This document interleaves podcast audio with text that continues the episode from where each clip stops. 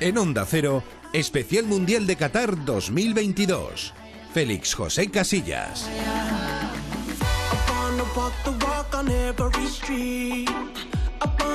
la Yo estoy la flipando lo digo en serio, ¿eh? Vamos, ver a la Bueno, frontal, bueno, qué bueno, bonito. bueno, bueno, Pedri, bueno, bueno, Pedri, Pedri, Pedri, Pedri, mete por dentro. Olmo, lo va a recortar. ¡Gol! ¡Gol, gol, gol, gol, gol, gol, gol, gol! Que bien ejerce el magisterio del fútbol. Pelota para Jordi Alba, va a centrar. ¡Qué bueno la! ¡Gol! ¡Gol, gol, gol, gol, ¡Gol! Que bien ejerce el magisterio del fútbol. Pelota para Jordi Alba, va a centrar. ¡Qué bueno el centro, el remate! ¡Vamos, ¡Gol! ¡Ahí está el quiebro de Ferran! ¡Aguanta la pelota! ¡Gol! ¡Gol! El pase atrás va a quedar para el remate de Gaby. ¡Gol! ¡Gol! ¡Gol, gol! Centra, que bien para Morata, sale que va a marcar Soler. Gol. ¡Vamos! ¡Ojo que no terminó Morata! ¡Morata! ¡Gol! ¡Vamos! ¡No te creo! ¡No te creo! ¡No te creo! ¿Qué está pasando? ¡Gol! ¡Gol! ¡Gol! ¡Gol! ¡Gol! ¡Gol! ¡Gol! ¡Histórico! ¡Legendario! ¡Morata! El elogio debilita, nosotros no vamos a caer en esa. La idea es jugar de la misma manera siempre. Es evidente que no vamos a ganar de goleada eh, los demás partidos, pero que somos un rival complicado, eso cualquiera que entienda de fútbol ya lo ve.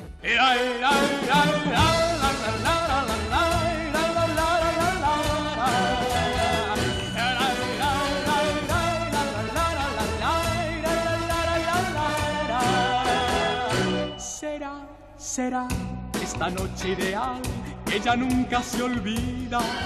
¿Qué tal? Muy buenos días, o muy buenas tardes, o muy buenos eh, todo. Paco Reyes, eh, que te veo animadísimo. eh. Vaya, vaya, no te lo esperabas tú esto anoche, Pues no, ¿verdad? No, no, sinceramente no me esperaba eh, este, ese espectáculo tan fantástico. Yo, mi titular era pura vida, puro fútbol. ¿Ese era tu titular antes? No, no, no, Ah, ahora, después del ahora, partido. ahora, Ah, bueno, pura vida, sí, pura sí. vida, puro fútbol. Venga, yo voy a decir una, una victoria muy rica. Muy bien, Muy está bien, ¿has está bien, Te- ha gustado. Está por aquí rica. Oscar Conde también. ¿Qué tal, Oscar? Muy ¿Qué buenas. tal? Muy buenos días. Bueno, pues eh, disfrutando de, de este especial mundial porque, a ver, un día después de un 7-0, es que no lo hemos vivido nunca. es que esto no, ha pasado nunca. Estamos aquí como diciendo, bueno, eh, ayer hablábamos, bueno, ya empieza el mundial, ya esas mariposillas en el estómago son nervios del debut, pero claro, ganas 7-0 en el debut y ya estamos aquí todos, pues como decía Luis Enrique, elogios, adjetivos calificativos de todo tipo y claro, eso al final pues te hace sentirte hoy muy bien. Que luego cambia la Pues cosa. ya veremos. Pues ya veremos. Pero que no nos quiten de momento lo que hemos disfrutado. Bueno, enseguida estamos repasando todo lo que se dice. Enseguida estamos comentando más cositas, pero hay fútbol. Hay fútbol en directo, 11 de la mañana, eh, a 1 de la tarde en Qatar y están jugando ya Suiza y Camerún. Que no pasa por ser el gran partido del Mundial, pero es un partido del Mundial. Ay, y por ay, eso ay. lo vamos a comentar. Y además con todo un especialista en nuestro fútbol internacional. Yo creo que va con Suiza, pero se lo Sí, preguntamos. no, llámame loco, pero yo creo que también. Sí, Mario Gago, ¿qué tal? Muy buenas. ¿Qué tal? Eh, muy buenas, Félix, Paco, Radio Estadio, pendientes ya de este Suiza-Camerún, minuto 3 de juego, 0-0.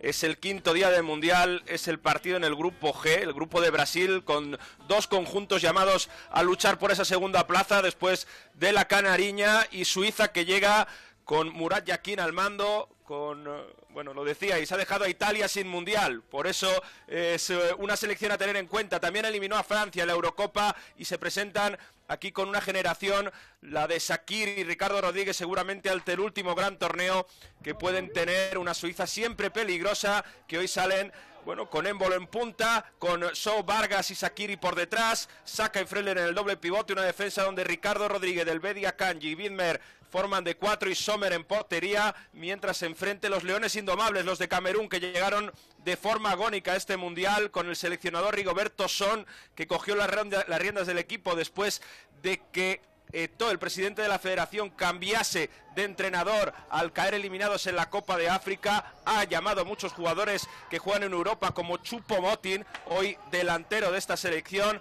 que acompaña con Mbembo y Toko Ekambi. En el centro del campo están Ongla, Wet y Anguissa, el del Napoli. Defensa de cuatro para Tolo Enculu, Castelletto y Collins Fay. En portería juega el portero del Inter, Onana. 4 de juego, Suiza 0, Camerún 0. Pues no le perdemos la cara a este partido, pero hoy vamos a estar muy metidos en la información de la selección española. Qué mayores somos, ¿eh? eh Samuel Eto'o, presidente de la federación son, eh, que, parece ahora un, un, rapero. le he visto y me recordaba al de Senegal. Al de Senegal. el, del seleccionado de Senegal, que de acuerdo que se decía, parecía Snoop Dogg al, rapero y son los dos tienen un. Sí, sí, tienen un aire parecido. su, cinto, su pelito con. Eh, estilo Rastafari, que decía un amigo mío. Están ahí los dos con, la gorra y tal. Bueno, continuamos, continuamos porque tenemos muchas cosas que comentar y fundamentalmente hablamos de la selección española de fútbol con esa gran victoria y todo lo que está pasando alrededor de la selección Enseguida estamos con Alfredo Martínez porque el entrenamiento de la selección, ya sabéis que vamos en un horario distinto, ya ha terminado. Y enseguida escuchamos también la rueda de prensa de Marco Asensio que acaba de terminar. El objetivo es que no se pierda nada de la información de la, de la selección. Pero mm, sí que quiero repasar los titulares de la, de la prensa, no solo los españoles, sino también lo que se dice fuera de España. Por ejemplo, yo tengo aquí el diario La, la Razón que dice Asombra España. Es una goleada histórica para empezar. Por ejemplo, el diario El Mundo habla de que España hace un 7 en su debut, en un ilusionante estreno y un billar para la historia, ¿eh? porque España tocaba, tocaba y... Sin relacionar No, no, no, nada, nada de lo de billar, con B. ¿eh? Ah, bien, bien, bien, bien, El diario El País dice, goleada para la historia en un partido redondo, España se lo pasa en grande. Eh, el diario ABC, la joven España se desmelena, no tenemos ninguno con el pelito mm, largo, pero, pero desmelenada ayer mm. España en su, en su juego. Eh, me gusta mucho lo de la pandilla, que también habla el diario ABC. La pandilla empieza dando voces. ¿eh? Eso está muy bien, gente muy joven. Muy joven, muy, joven. es, una, es una pandilla. Luego tengo también la del mundo deportivo. La del mundo deportivo, bueno, pues se habla de la roja mecánica. ¿Eh? La roja me gusta, la roja mecánica, me gusta, me gusta. La roja, como le gusta a Luis Enrique, vestido de arriba abajo, y mientras él esté al frente de la selección, dice que el color de la selección es rojo. Hay que decir que, que, lució muy bonita la indumentaria, ¿eh? Muy bonita. Muy bonita. Todo, rojo, porque por fin tenemos, digo, por fin, normalmente no tenemos unas camisetas muy, muy espectaculares, pero la indumentaria de ayer de, de España me, me, gustó muchísimo. Sí, lo que no le gusta a Luis Enrique es que, por ejemplo, España, cuando juega contra otra serie de equipos, en lugar de llevar camiseta roja, pantalón azul, pues eh, aparezca como con camiseta roja, pantalón blanco. ¿Eh? todo de blanco. Eh, o, bueno, todo de blanco porque le picará un poquillo eso, pero a mí eh, todo de blanco, todo de blanco también me gusta. También me gusta porque creo que es un uniforme muy bonito. Bueno, pues dice el mundo deportivo, esto pinta muy bien, así que está de acuerdo contigo. La, pinta de la selección es, espectacular. y luego, bueno, Diario Marca, con una palabra que se utiliza mucho últimamente, que es brutal. Todo es muy, muy brutal siempre pues una España brutal, dice el diario Marca, que luego por las páginas interiores pues es más concreto, ¿no? Porque dice exhibición. Ay, exhibición, así pam, así ¿eh? me gusta De repente. Y luego también, pues sí, para soñar, el diario As, es verdad. ¿eh? que España luce de nuevo, dice el diario As, su nuevo tiquitaca. ¿eh? De lo que hablábamos ayer en el Radio Estadio, lo comentaba, creo que era Antonio Sanz, que decía, pues, oye, incluso Edu García decía, mm. no quería decir yo nada, pero esto me recordaba mm. un poquito pues a lo de a lo de la Eurocopa contra Rusia. Sí, hombre, se, se, da una semejanza. Lo que el, problema del tiquitaca es cuando el tiquitaca es eh, limpia parabrisas, es decir, estás tocando a la derecha, a la izquierda, a la derecha, a la izquierda, para atrás, un pasito para adelante, como decía la canción. Pero el tiquitaca, como nosotros lo entendemos, es un fútbol espectacular. Con pues verticalidad, con verticalidad. Mil pases se dieron los jugadores de la selección, pero con mucho criterio y siempre buscando hacer daño a la defensa rival, en este caso la de Costa Rica. Esto es lo que se dice aquí en España, que es normal, ¿eh? porque ayer escuchábamos en el radio Estadio, pues todos los elogios, todos los adjetivos calificativos que le ponían nuestros comentaristas a la victoria de la selección. Pero eh, como son seguramente un poquito más imparciales, Oscar hmm. Conde ha rebuscado por la prensa de los diferentes países para ver qué se dice de esta España que a nosotros ahora que nos parece pues gran candidata a hay ganar elogios, el mundial. Hay elogios también, hay elogios también fuera. No, no, no, me he inventado. Creo que he traducido todas bien, creo que he traducido todas bien, pero se han venido arriba también. ¿eh? Mira, en Francia, por ejemplo, el equipo habla de el modelo español, así directamente, ¿no? Del modelo de juego de, de la selección española y Le Parisien destaca que España vence y le mete presión a, Alemania. Eso en Francia. Muy tibio ese. Ese, ¿eh? es muy tibio, el de Le Parisien muy, muy tranquilito. Luego en Inglaterra, este me ha gustado. En Daily Sport, jugando con ese 7-0, dice el séptimo cielo.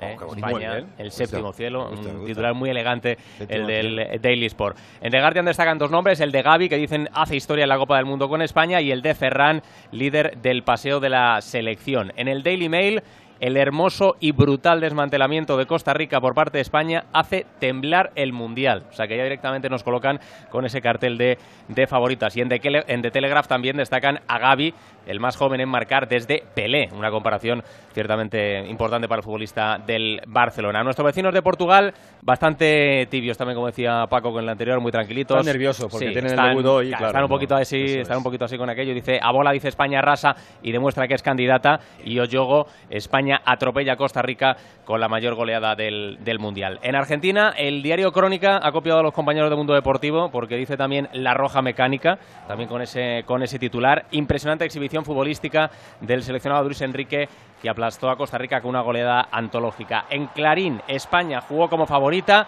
no tiene secretos y baila al ritmo que marca Luis Enrique. Posesión, compromiso e identidad.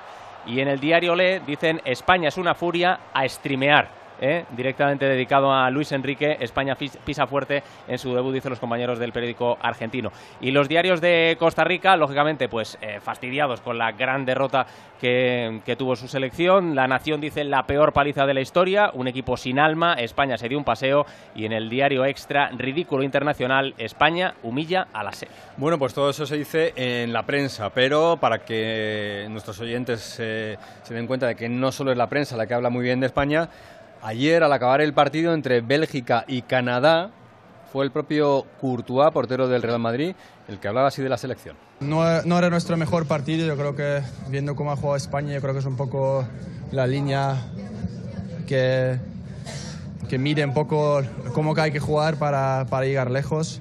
Eh, y nosotros tenemos que mejorar mucho en posesión, pero bueno, si mantienes la portería cero siempre es importante para empezar el torneo y empezando a ganar. Bélgica ganó 1-0 a Canadá, mantuvo la portería a cero porque Courtois para un penalti, pero España marca la línea de cómo se debe jugar para ganar este mundial. No, es fácil, ¿eh? No, no, es fácil jugar como jugó ayer España, ni para la propia España, ¿eh? Claro, claro, pero bueno, ahí está, ¿no? La posesión, tocando, y eso es lo que quiere Courtois, que lógicamente mira con buenos ojos al fútbol español, pero sabe lo bien que lo hizo la selección. un apunte de Courtois, simplemente certificar que es el mejor portero del mundo en la actualidad, de largo. Luego hablamos con Alejandro Romero, que estuvo con Courtois, y nos cuenta también cómo vio hasta Bélgica, eh, veterana ya, pero con muy buenos jugadores, pero en cuanto a fútbol ayer, flojita, flojita. Bueno, hemos visto una buena ocasión para Camerún, Mario. Sí, con eh, una doble acción en balón largo, donde, bueno, ahora Suiza lo intentaba desde lejos, se fue directamente fuera.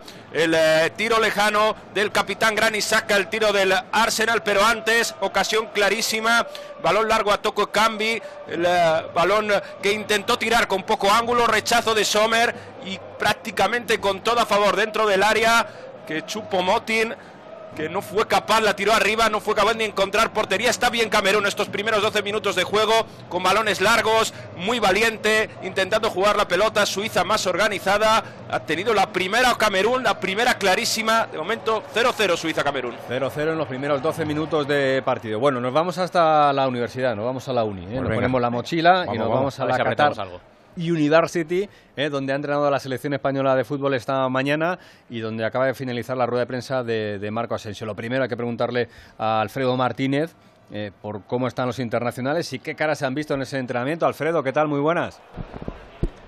Hola, ¿qué tal? Muy buenos días. Saludos a todos. A las eh, a la una y trece minutos aquí en Doha, en Qatar pues os podéis imaginar, ¿no? Las sonrisas, la alegría. Es que se escuchaban los aplausos. Cuando nos han echado, son 15 minutos abiertos, cuando nos han echado en la parte lateral de la, de la carpa donde nos atienden a los medios de comunicación, se escuchaban los aplausos de los rondos y la felicidad desbordante que hay en el grupo.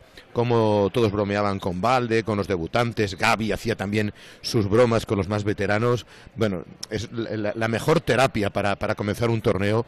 Un magnífico resultado, una sensación extraordinaria porque lo comentábamos antes del comienzo, el síndrome del debut, esos nervios, esa angustia, hay más días que ninguno, porque ahora ya viene todo lanzado, son tres partidos, y sin embargo, arrancar tan bien, con tan buenas sensaciones, un partido tan perfecto, hoy han entrenado todos, es que no ha faltado nadie, son 26 jugadores y todos han querido estar, que si Carvajal, que si Guillamón, todos los que han jugado, Morata, algunos hacían bicicleta, la mayoría en postpartido hacen sesión de recuperación muy suave, Jugaron 16 futbolistas, además muchos de ellos eh, media hora, porque el primer cambio fue triple a los 15 minutos de la segunda parte y el ambiente es extraordinario. Somos, creo, la envidia ahora mismo de todo el campeonato del mundo. ¿eh?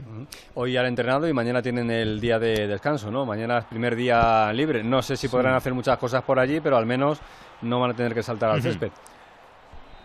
Sí, eh, es la primera jornada que les va a dar de descanso. Duermen aquí. Eh, esta tarde me imagino que estarán también relajados en, eh, en, esta universidad, como tú decías, zona residencia, más que otra cosa.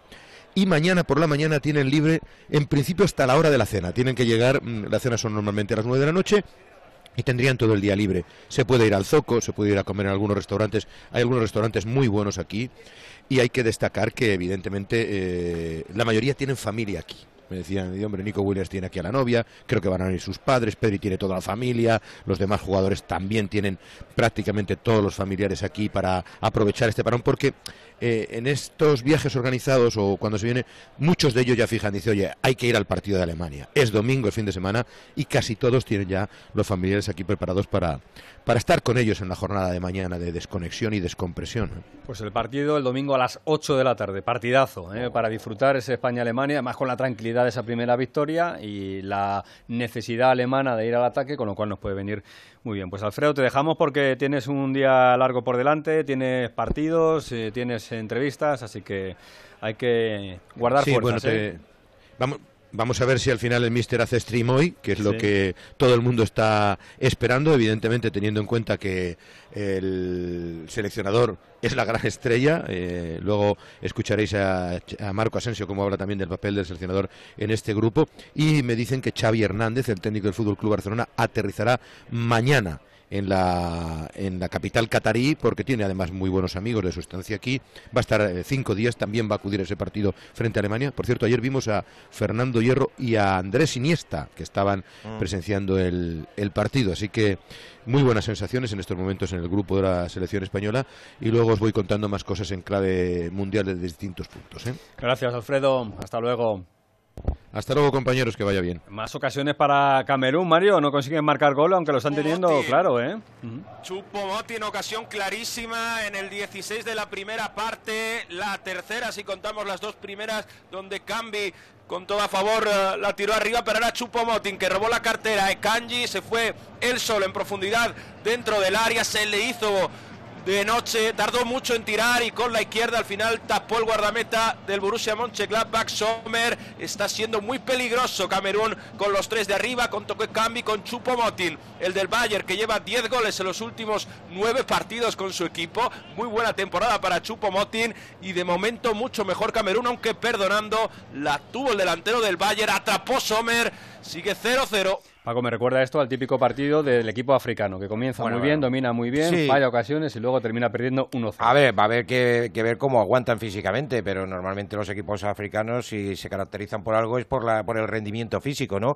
Y está siendo mejor, está siendo mejor Camerún y sobre todo Chopo Motin. Chopo Motin que se la ha devuelto, creo que era a Toto de Cambi, porque Toto de Cambi en esa doble ocasión que ha tenido, en una estaba solo eh, y además en posición reglamentaria Chopo Motin, el delantero del Bayern, y en esta justo lo contrario, y le ha dicho, como no me lo has dado tú, a esta no te la voy a dar yo.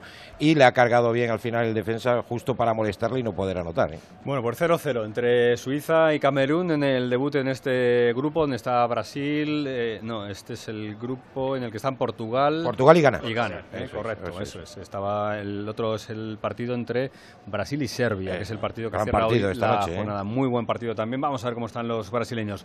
Pues nada, la intención es eh, ir contando cosas de la selección española de fútbol y lo último en la selección es la rueda de prensa de Marco Asensio, que ha terminado nada hace escasamente 20 minutos. Así que vamos a escuchar lo que ha dicho el jugador de la selección, el jugador del Real Madrid y uno de los goleadores en el día de ayer en esa rotundo, en ese rotundo triunfo 7-0 frente a Costa Rica. Hola, buenos días. Javier Estepa, en directo para marca.com. Lo primero, enhorabuena por la victoria de ayer. Eh, quería preguntarte eh, cómo te encuentras dentro del sistema de Luis Enrique, porque te hemos visto eh, bueno, pues muy suelto, muy desatado en el partido de ayer. Gracias. Hola, buenas, eh, muchas gracias. Eh, bien, me encuentro, me encuentro muy bien. Eh, ayer salió un gran partido en general de, de todo el equipo. Yo personalmente contento por, eh, por el gol, por poder aportar eh, muchas cosas al, al equipo y como dices, pues eh, acomodándome a lo que me pide Luis Enrique. Estoy muy cómodo también con lo que me, con lo que me está transmitiendo, con la confianza que me está dando y, en ese sentido eh, también estoy pues, muy feliz. Adri. Marco, ¿qué tal? Buenos días. Adrián Alves de la cadena SER. Ayer Gaby fue elegido MVP del partido, se convirtió en el tercer jugador más joven de la historia en marcar en un mundial. ¿Qué te parece? ¿Te sorprende lo que está haciendo con 18 años, Gaby? Eh, a veces sí que es sorprendente que con 18 años esté haciendo lo que, lo que está haciendo. Yo le veo cada día entrenando, tiene, tiene un gran nivel, tiene un gran desparpajo y yo creo que para la gente de fuera puede sorprender, pero lo que estamos en el día a día eh, sabemos de lo que es capaz en Gaby y esperemos que, que, nos dé muchísimo más en el Mundial. Pues en esa fila con Giraldo, Iván y Toribio. Hola Marco, ¿qué tal? Javier Giraldo de Diario Sport. No sé si tienes la sensación de que para ti este mundial puede ser un poco un punto de inflexión en tu carrera, que incluso te puede cambiar un poco el futuro, sobre todo teniendo en cuenta que, que acabas el contrato al final de esta temporada. Bueno, un mundial siempre es importante para cualquier jugador. Eh, no sé si puede ser un punto de inflexión, sí que es verdad que, que, para mí es, es, muy importante y, y así lo, lo, voy a afrontar. Eh, un mundial es cada, es cada cuatro años y no es porque acabe contrato, sino porque este mundial en especial lo estoy afrontando con, con muchísima ilusión por todo lo que, por todo lo que he pasado y, y, por lo especial también que es este grupo. ¿Qué tal, Marco de Martín de, de Diario? Hablas de que este mundial es muy especial por todo lo que, lo que has pasado y, cómo has llegado. Yo te, te, quería preguntar cómo estás ahora mismo, cómo, cómo está Marco Asensio, cómo, a nivel mental, a nivel físico, a nivel, a nivel de todo, y si, te, y si te sientes que puedes marcar la diferencia de la selección española. Bien, estoy, estoy muy bien, estoy preparado para, para, este, para este gran reto y, entrenando duro, entrenando fuerte para que cuando tenga la oportunidad eh, aportar todo lo que tenga a la selección y, como he dicho, el objetivo es llegar lo más lejos posible en este, en este mundial y, y enfocarnos en eso. ¿Qué tal, Marco? Miguel Ángel Toribio en directo para Radio Marca. Estás acostumbrado a la montaña rusa de las críticas a los elogios. En Madrid se manda un partido y hay crisis y cuando ganas un partido pues eh, te ponen en, la cumbre. Un poco parecido a lo que va a pasar estos tres días. venís de golear a Costa Rica 7-0, ayer eh, perdió Alemania contra Japón, el 6-0 de hace dos años de, de Sevilla. ¿Cómo se va a digerir, cómo se digiere, sobre todo de cara a los más jóvenes, qué les dirías ante tanto elogio? Pues, eh, pues que tanto en el elogio como en la crítica, yo creo que cada uno tiene, tiene que tener su propia sensación, su propia opinión, confiar en lo, que, en lo que estamos haciendo como grupo, en lo que estamos haciendo con la selección. Entonces, pues en la crítica que no nos debilite y seguir confiando y en el elogio, pues que no haya un exceso de, de, euforia, de relajación y de seguir trabajando como lo estamos haciendo hasta ahora. Bueno, de eso se está hablando mucho, del elogio de, de, de, lo que puede suponer esto para la selección, que no se vengan arriba. Ayer decía Luis Enrique, el elogio debilita. Luego decía Edu García en el Radio Estadio, eso es una chorrada. El que se lo quiera este creer, que se, que en este caso estoy con Eduardo García, yo nunca lo compartí con, en esa, este caso nada más. con esa famosa frase que siempre tanto utilizaba el, el gran José María García, el elogio debilita depende de cómo uno lo tome.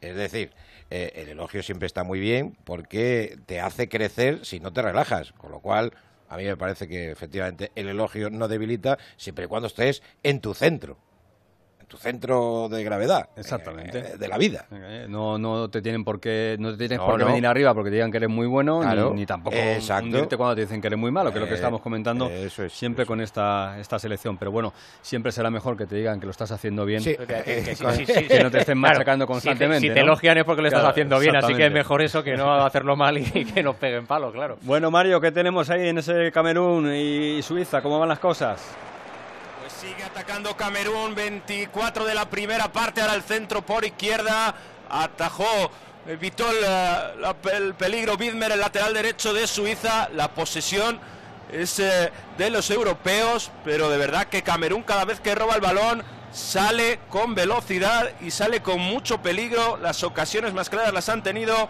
los cameruneses en el Ayanube Stadium, Suiza 0, Camerún 0. Nos quedamos con ese córner. De momento, bueno, por lo que vemos eh, a través de las imágenes, pues hay público, pero no está ni mucho menos lleno el estadio. Falta bastante por llenar de este estadio. Quedamos con ese córner, Mario.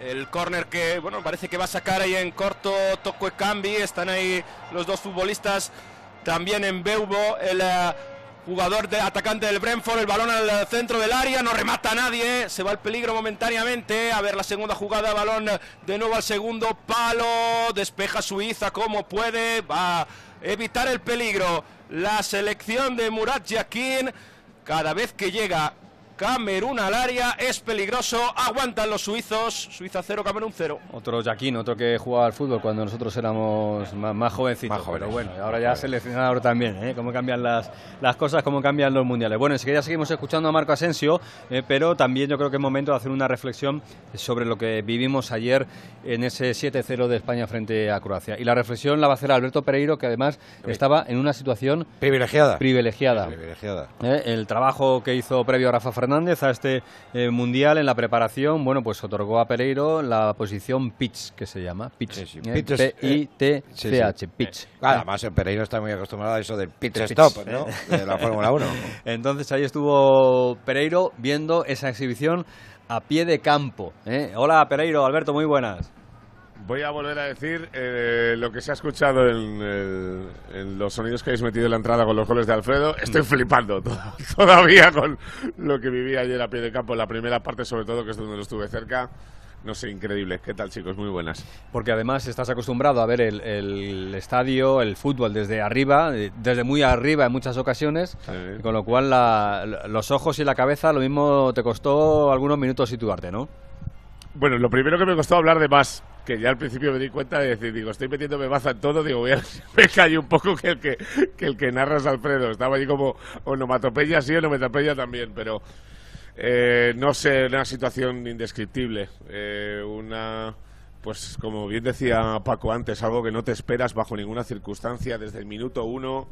Eh, la cara, la expresión de los jugadores, cómo se oía el sonido del balón al controlar, al pegarle, al al centrar eh, los movimientos, pues yo que sé, como en el gol de Jordi Alba, Marco Asensio, que ya lo veías venir, eh, jugadas conflictivas que desde arriba no eh, ves nunca ni por asomo si es mano o no mano hasta que te llegan repeticiones. Y aquí, por ejemplo, en esa jugada que se pedía penalti por una posible mano de Costa Rica, tener tan claro que había sido en el muslo y sobre todo la, exhibición y el, y el que le dieron a los 11 jugadores de Costa Rica cuando se fueron al, descanso por el mareo que llevaban encima. Es que Buah, no sé, eh, ya te digo, posiblemente uno de los mejores días de mi vida desde que eh, hago esta profesión, siempre en esta casa y mira que tuve oportunidad de hacerlo en la Eurocopa de 2016 en Francia, que también hicimos dos, tres partidos en, con ese pitch reporter, pero lo de ayer fue para quedármelo para toda la vida, una maravilla.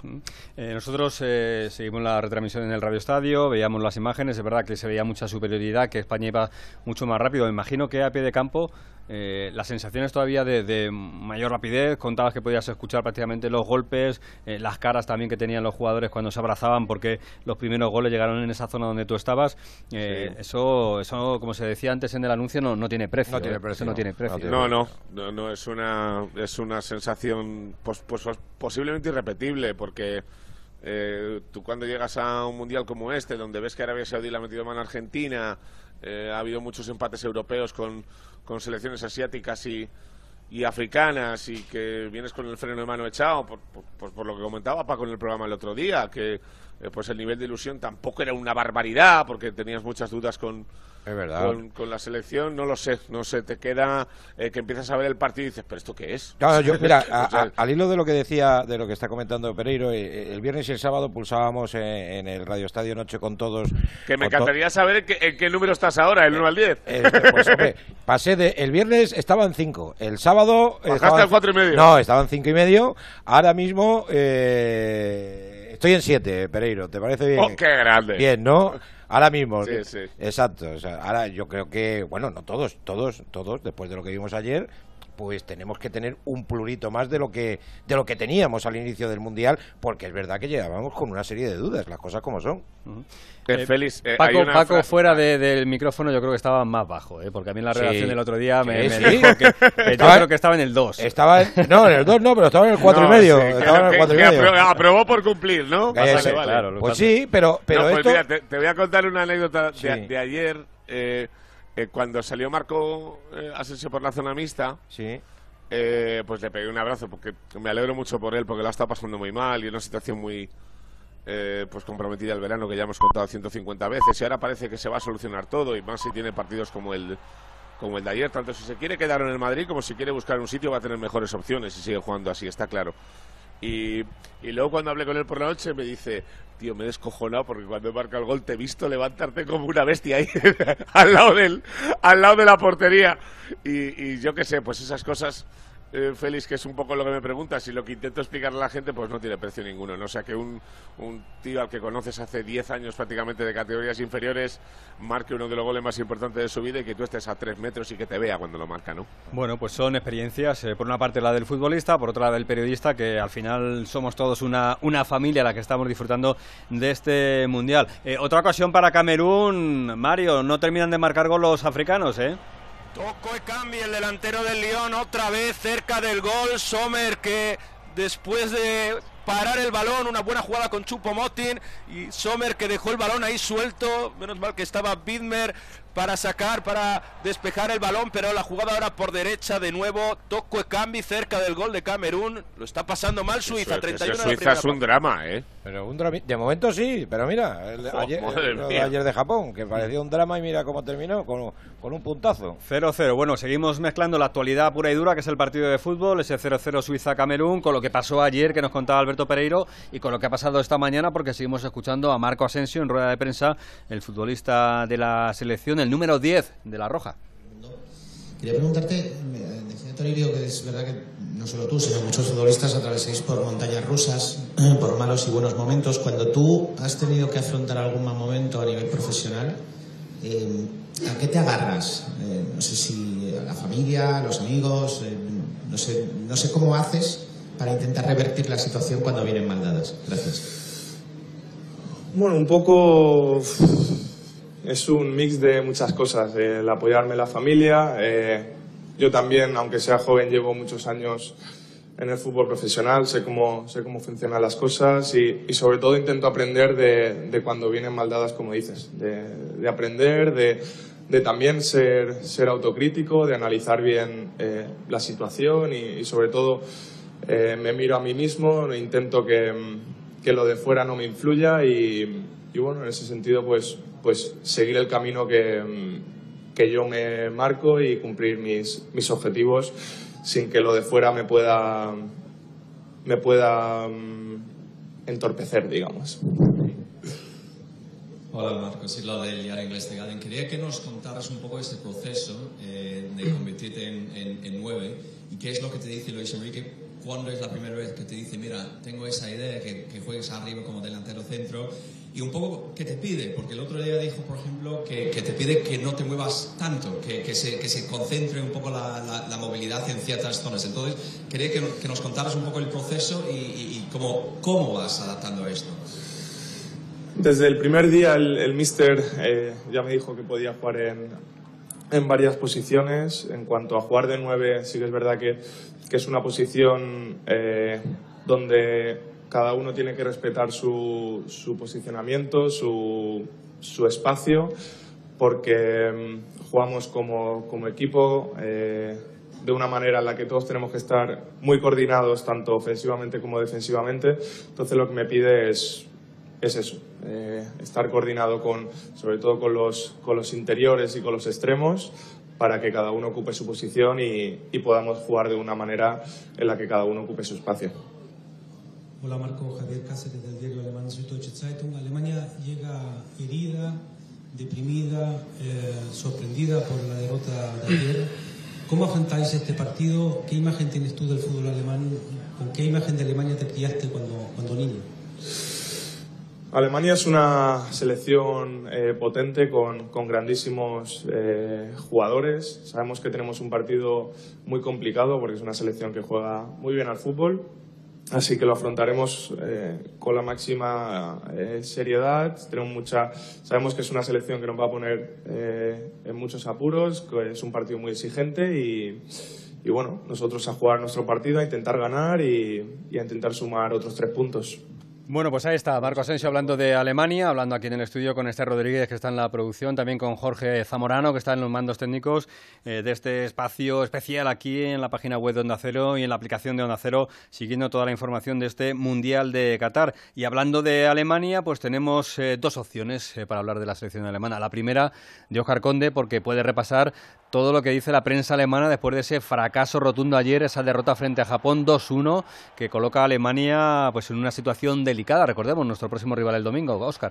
Sí, la verdad es que son bastante duros eh, en la prensa de Alemania con su selección. Fíjate, por ejemplo, el diario Bild directamente dice, eh, hablando de la selección española, claro, después de lo visto ayer, dice, ¿cómo vamos a detener a estos españoles? Ayuda Hansi, eh, preguntándole directamente al seleccionador Hansi Flick, porque no saben cómo parar a España después de lo de, lo de ayer. Respecto a la derrota de Alemania, dice, la selección nacional hizo el ridículo con una derrota ante Japón. La debacle recuerda al amargo torneo de 2018 donde Alemania quedó eliminada de la fase de grupos por primera vez. El partido ante la Furia es ya una final. En el Mercur eh, dicen que fue un partido que Flick jamás debió perder, pero defensivamente, como suele ser el caso, las cosas no salieron bien. En el Die Bild eh, hablan también de esos problemas defensivos del conjunto germano. La pasividad defensiva fue aterradora. Pocas veces la presión sobre Alemania en el inicio de un mundial fue tan grande. El Frankfurter Rundschau, eh, desolador falso comienzo en el Mundial. En defensa había un gran problema, bastaba un balón largo para que el rival anotara. Así que esperemos que el domingo esos balones eh, de España pues sirvan también para que eh, consiga marcar el equipo de Luis Enrique. En Express, Japón se aprovechó de las debilidades alemanas. Una vez más, el equipo cometió un falso comienzo en un torneo. La presión está de nuevo sobre nosotros. En el Belt, deshonra para Alemania. Estamos entre la espada y la pared. Y Focus, debacle inicial. Alemania pierde ante Japón después de un drama de siete minutos. Así como ves, casi todos, aparte de las críticas, destacan los problemas defensivos que tuvo sobre todo ayer la selección alemana ante Japón. Bueno, estuvo en ese partido, en ese Alemania-Japón, Cubo. Takefusa Kubo, el futbolista de la Real Sociedad, del que hablábamos ayer con Íñigo Taberna, y nos hablaba de lo bien que se había adaptado a la Real Sociedad y bueno, pues la ilusión que le hacía al jugador japonés eh, formar parte de este combinado de, su país y la oportunidad que le había dado la Real para, para jugar este Mundial. Bueno, pues en la reflexión que hizo Cubo ayer, le salió muy, muy español. La reflexión le salió muy, muy española. Escuchamos a Cubo, al japonés de la Real. Vimos que no, no estábamos encajando mucho en la presión y me quitó y sacó a Tommy y hicimos línea de 5, ¿no? Y era uno de estos planes, pero como íbamos perdiendo 1-0 lo teníamos que adelantar antes y nos salió de puta madre. o como se diga. Eh, pues cualquiera, diría, cualquiera diría que, que japonés. japonés, ¿verdad? Hombre, lleva ya mucho tiempo aquí. Lo, único lo único feliz que le define como japonés es que habla a toda pastilla. O sea, es como si estábamos de partido Sí. Eh, pero, vale, perfecto. Es un crack absoluto. Muy bien, muy bien. Y sus, los artículos, todo, todo. muy bien. Eh, y, encaja tú así un cambio en un mundial, ¿eh? Oye, que lo estoy haciendo mal, que tal, que no sé qué, me quitan, ponen a otro y mira, puta madre. Pues Aunque para lecciones de castellano, Alejandro Romero. No, eso ya es otro Tiene un léxico y tiene una facilidad de palabra. Eh, Alejandro, ¿qué tal? Muy buenas. Hola, Félix, no me ruborices, por favor, que doy unas patadas ya al diccionario descomunales. Bueno, patadas... Lo, hubiera rematado, lo, hubiera rematado, eh, Cubo lo hubiera rematado después de lo que ha dicho diciendo, la hostia pues. Entonces ya, ya si, lo, si, lo, rematas, Lo, deja redondo, lo deja cuadrado, lo deja en suerte ya. Bueno, estás eh, tan, tan flipado como Pereiro con lo de España, tú con lo de Japón, ¿no? Eh, bueno, yo estoy un poco flipado por todo lo que está pasando en el Mundial, porque está siendo el Mundial la, rebelión de momento de llamadas a menos. Que lleva los japoneses y los alguasaris del otro día, Félix, lleva dos ya, ¿eh? Sí, sí. Entonces, entonces bueno, eh, debe ser que me toca a mí. De momento ir dando la campanada por ahí. No sé. Bueno, eh, a mí Alemania, la verdad es que lo estuvimos comentando en el partido, se encantó a todos en, en, la primera parte, pero en la segunda se vio poco a poco cómo iba creciendo de la nada Japón y, se lo terminó por creer ante una Alemania que, mm, aun manejando el partido, aun siendo superior, aun jugando muy bien al fútbol, porque jugó muy bien al fútbol, eh, se le vieron rápidamente las debilidades defensivas y, desnudaron esa debilidad defensiva a los japoneses con balones largos, con balones a la espalda de los centrales. Y bueno, eh, es, un, es, un, ejemplo claro, ¿no? El, segundo gol, el roto que le hace a Sano a, a que, había cambiado de, de, lateral derecho, había pasado a jugar por la izquierda con los tres centrales, le hace un roto a la línea de fondo, prácticamente sin llegar a la línea de fondo, mete un balón extraordinario entre, entre el palo y Neuer y gana la acción a, Soterberg que le saca dos cuerpos.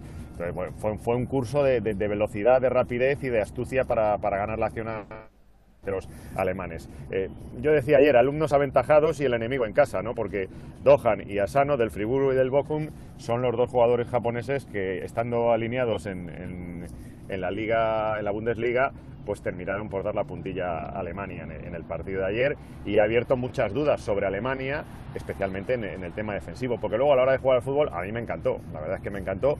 Eh, estaba ahora discutiendo con, con, Chipi, ya sabes cómo es Chipi para todas estas cosas. Decía Alex y dice, bueno, es que Alemania ha jugado un partido, es que esto sonó la flauta, le sonó la flauta de casualidad a los japoneses. digo, bueno, vamos a ver si le sonó la flauta o no le sonó la flauta. Yo creo que eh, el partido de ayer es para tener mucha atención España eh, contra los japoneses y saber lo que nos jugamos con Alemania y las debilidades de Alemania, que hay que tratar de explotarlas, evidentemente. Eh, del partido te puedo decir, pues nada, por, por lo que todos vimos, eh, cobró ventaja Alemania con el gol de, de Gundogan de, de, penalti y después de manejar el partido, haber tenido serias oportunidades, incluso haber podido certificar antes del descanso, pues al final se le complicó porque aquí nadie regala nada y primero fue Arabia Saudí y ayer fue Japón. Eh, como te escuchamos que vas en un vehículo, ¿dónde vas ahora mismo, Romero? ¿Qué te toca?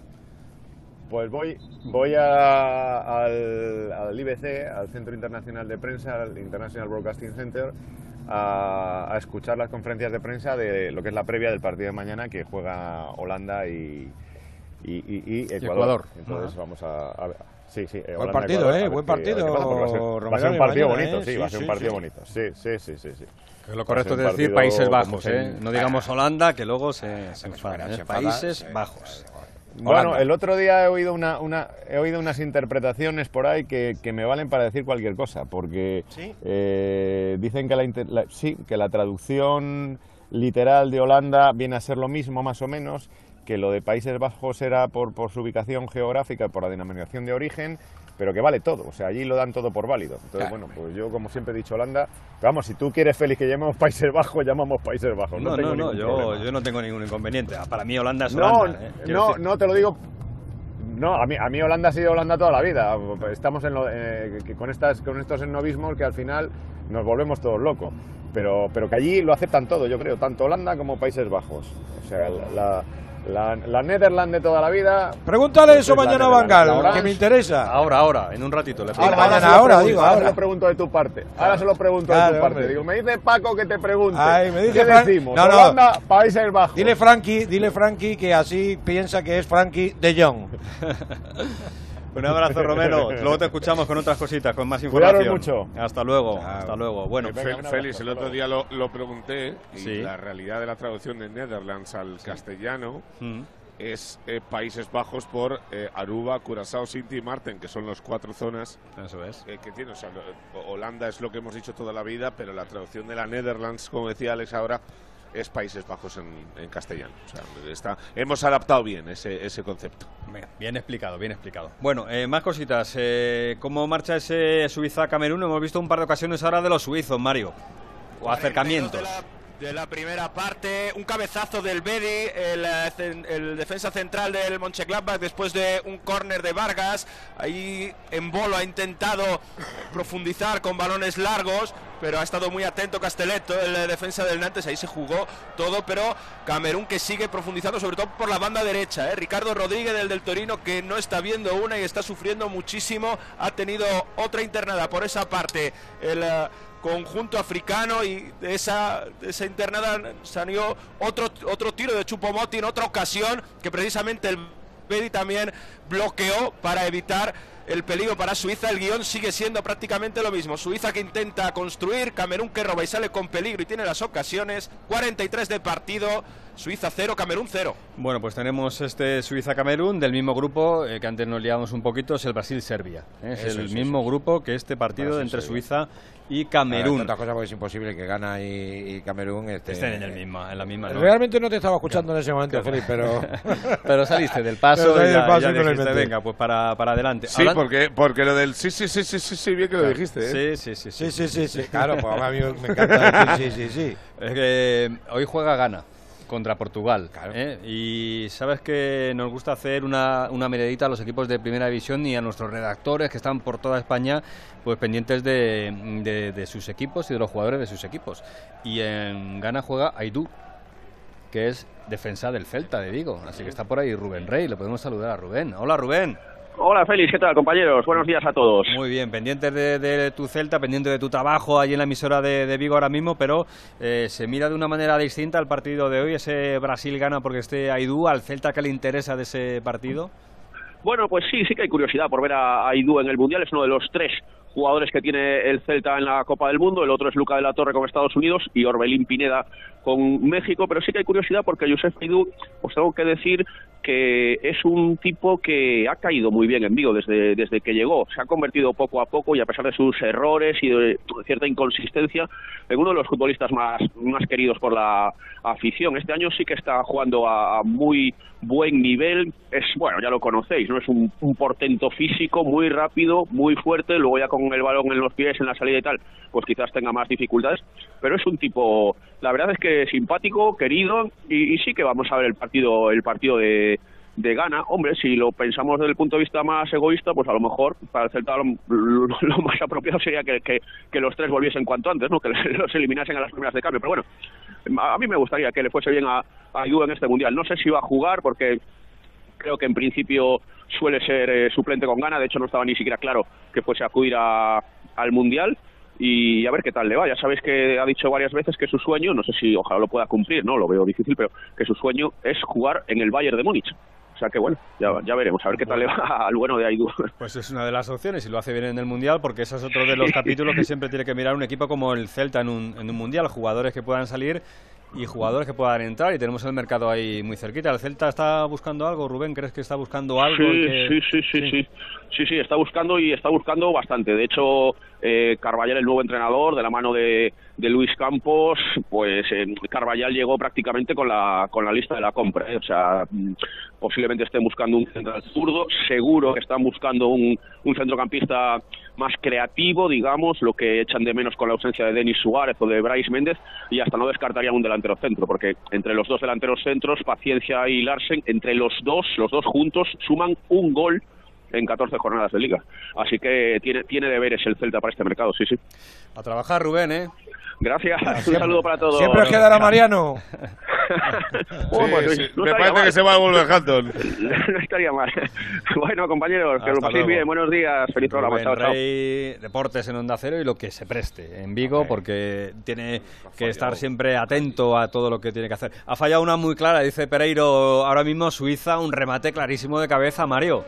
De Manuel Akanji, el defensa del Manchester City, otro córner por ah, balón parado. Es la única manera que están teniendo los suizos de crear peligro, pero estaba solo dentro del área, la tiró fuera por poco. Ahora se salva Camerún, ha sido la más clara de Suiza en esta primera parte, a la que la quedan menos de 30 segundos.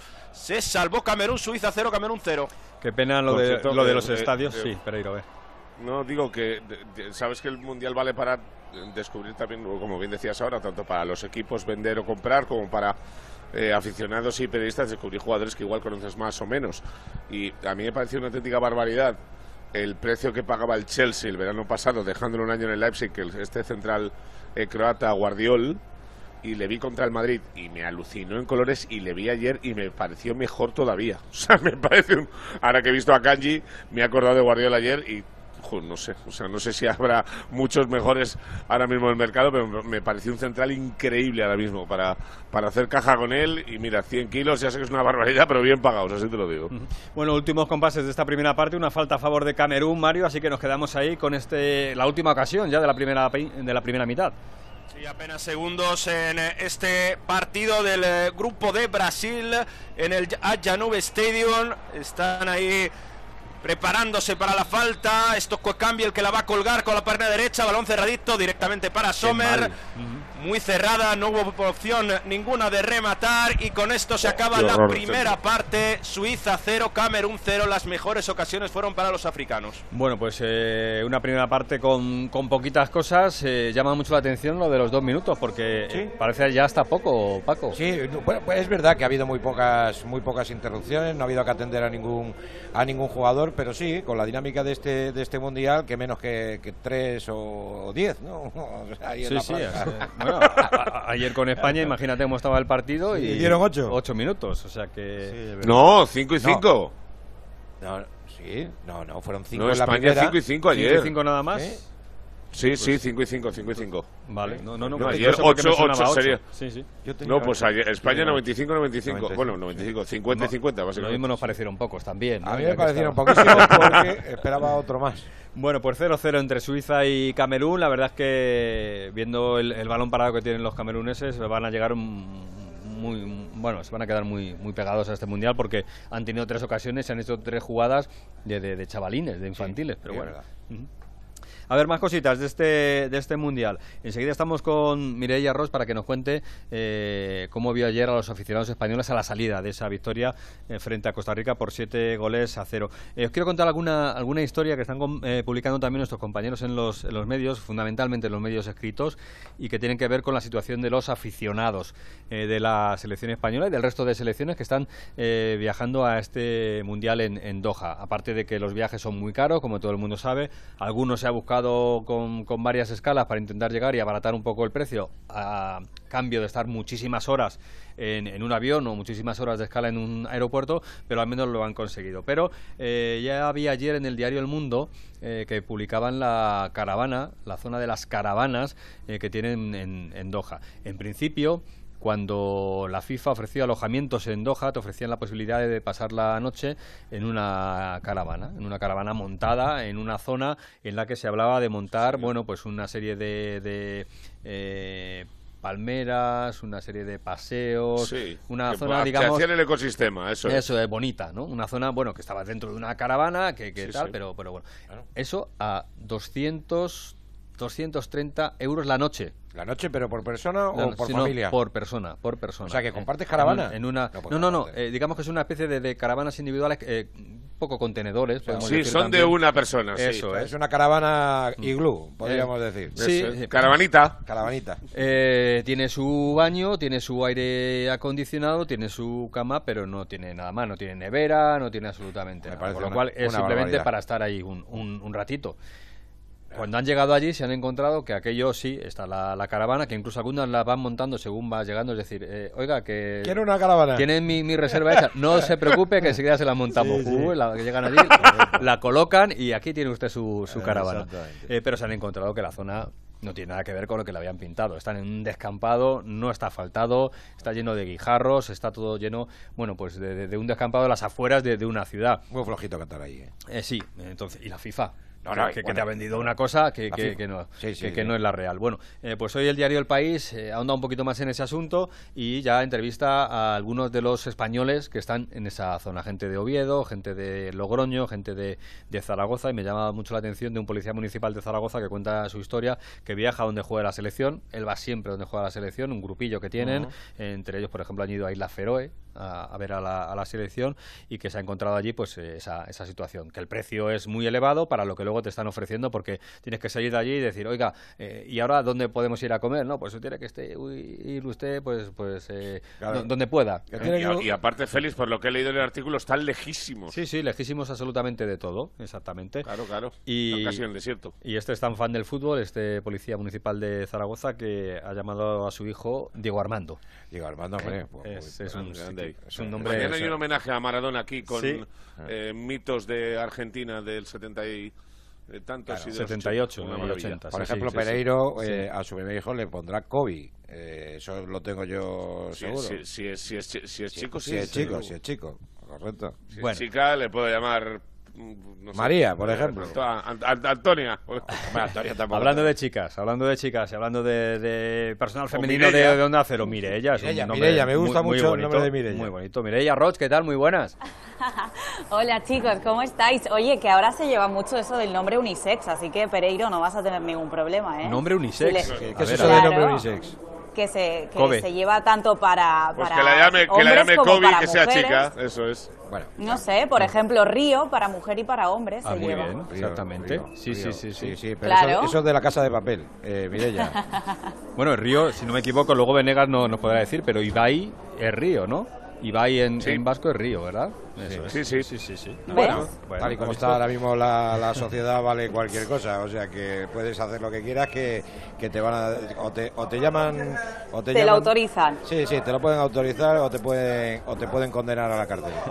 Bueno, bueno, Mireia está en el descanso del partido de Camerún y Suiza, está en el escenario de- del partido, pero la llamada es para hablar de lo que vivió ayer en la entrada y en la salida de los aficionados españoles en ese partido frente a la selección de Costa Rica. Me llamó mucho la atención, Mireia, eh, cuando hablaste Con, uno de los eh, eh, aficionados de la selección residente en Qatar y que te Sí. contaba que para ellos las entradas están súper baratas. Baratísimas, Félix, y además es que tenían un montón de tiempo eh, de anticipación para hacerlo, para comprar todas las entradas que quisieran, no solo las de la selección española.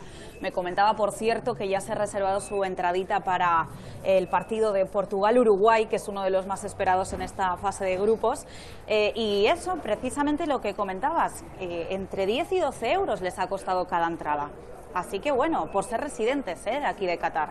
Me imagino que ser residentes y los que sean catarís también les saldrá muy barato. Sí. Quiero decir que eso justifica un poquito, un poquito nada más. ¿eh? Eso de que, bueno, me compro una entrada para un partido y si me estoy aburriendo, pues, pues, pues mira, si me voy tampoco Me voy. pierdo tanto, ¿no? Claro, claro. Él me comentaba que efectivamente, pues junto con su grupo de amigos, que son eh, todos los extranjeros, bueno, los europeos que, que están viviendo aquí, han decidido comprar entre 10, 12 entraditas, por, aprovechando el precio.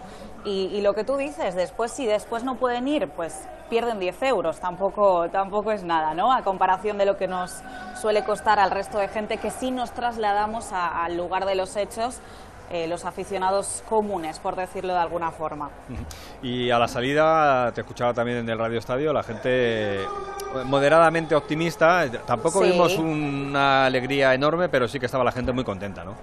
No, si, si este resultado lo llegan a conseguir eh, los argentinos, no, no me hubiese imaginado eh, la euforia de, la gente ¿no? al salir del estadio. Es cierto que nosotros somos un poquito más cautelosos. Eh, el próximo rival es Alemania, entonces sí, la gente estaba contenta. El partido fue un partidazo, España jugó espectacularmente bien, pero es cierto que, bueno, eh, nos tenemos que medir ahora a Alemania, que además viene con el reto de, de ganarnos, ¿no? Por, después del resultado que consiguió en esa primera jornada. Bueno, eh, ¿qué tal eh, el ambiente en ese Camerún-Suiza? Hemos visto colorido en la grada que siempre ponen los africanos, Sí. pero no hay mucha gente, ¿no? No hay mucha gente y es algo que Félix se está volviendo habitual aquí en este mundial. ¿eh? Eh, para mí es el primero, el primer mundial que vengo a cubrir. No sé cómo habrá sido, los chicos me podrán ayudar en, en ocasiones anteriores, pero no sé si es por el precio, por lo caro que puede ser y resultar este mundial, pero en ningún campo he visto el lleno absoluto. ¿eh? Más allá de que sí es cierto que los datos oficiales que nos ofrecen después de asistencia. Claro, después en asistencia sí que te dicen, "Ha- estado completo, pero no, cuando estás aquí presente y estás dentro, sí ves muchas sillas vacías. Bueno, pues nada, te dejamos disfrutar de- del ambiente, no tanto del partido, que no está siendo muy allá, pero bueno, al menos eh, tienes esa oportunidad de visitar A todos los si- estadios. Sí, a ver si rascamos algún gol, ¿no? Para Camerún o para Suiza, pero por lo menos que se anime un poquito. Gracias, Mireia. Un beso, chao. Hasta chao. luego, hasta luego. Bueno, siguiendo siempre y, y lo, lo bueno de este mundial, ¿no? Disfrutando de, de la ¿Sabes a quién está buscando hoy, Félix? ¿A quién? A Manolo del Bombo, que le ha pagado Qatar el viaje. No se lo ha pagado la federación. Mira. Se lo ha tenido que pagar, se lo ha tenido que pagar Qatar porque ha pagado el viaje a todos los aficionados más emblemáticos de todas las federaciones para que vengan aquí y estén con sus 32 equipos.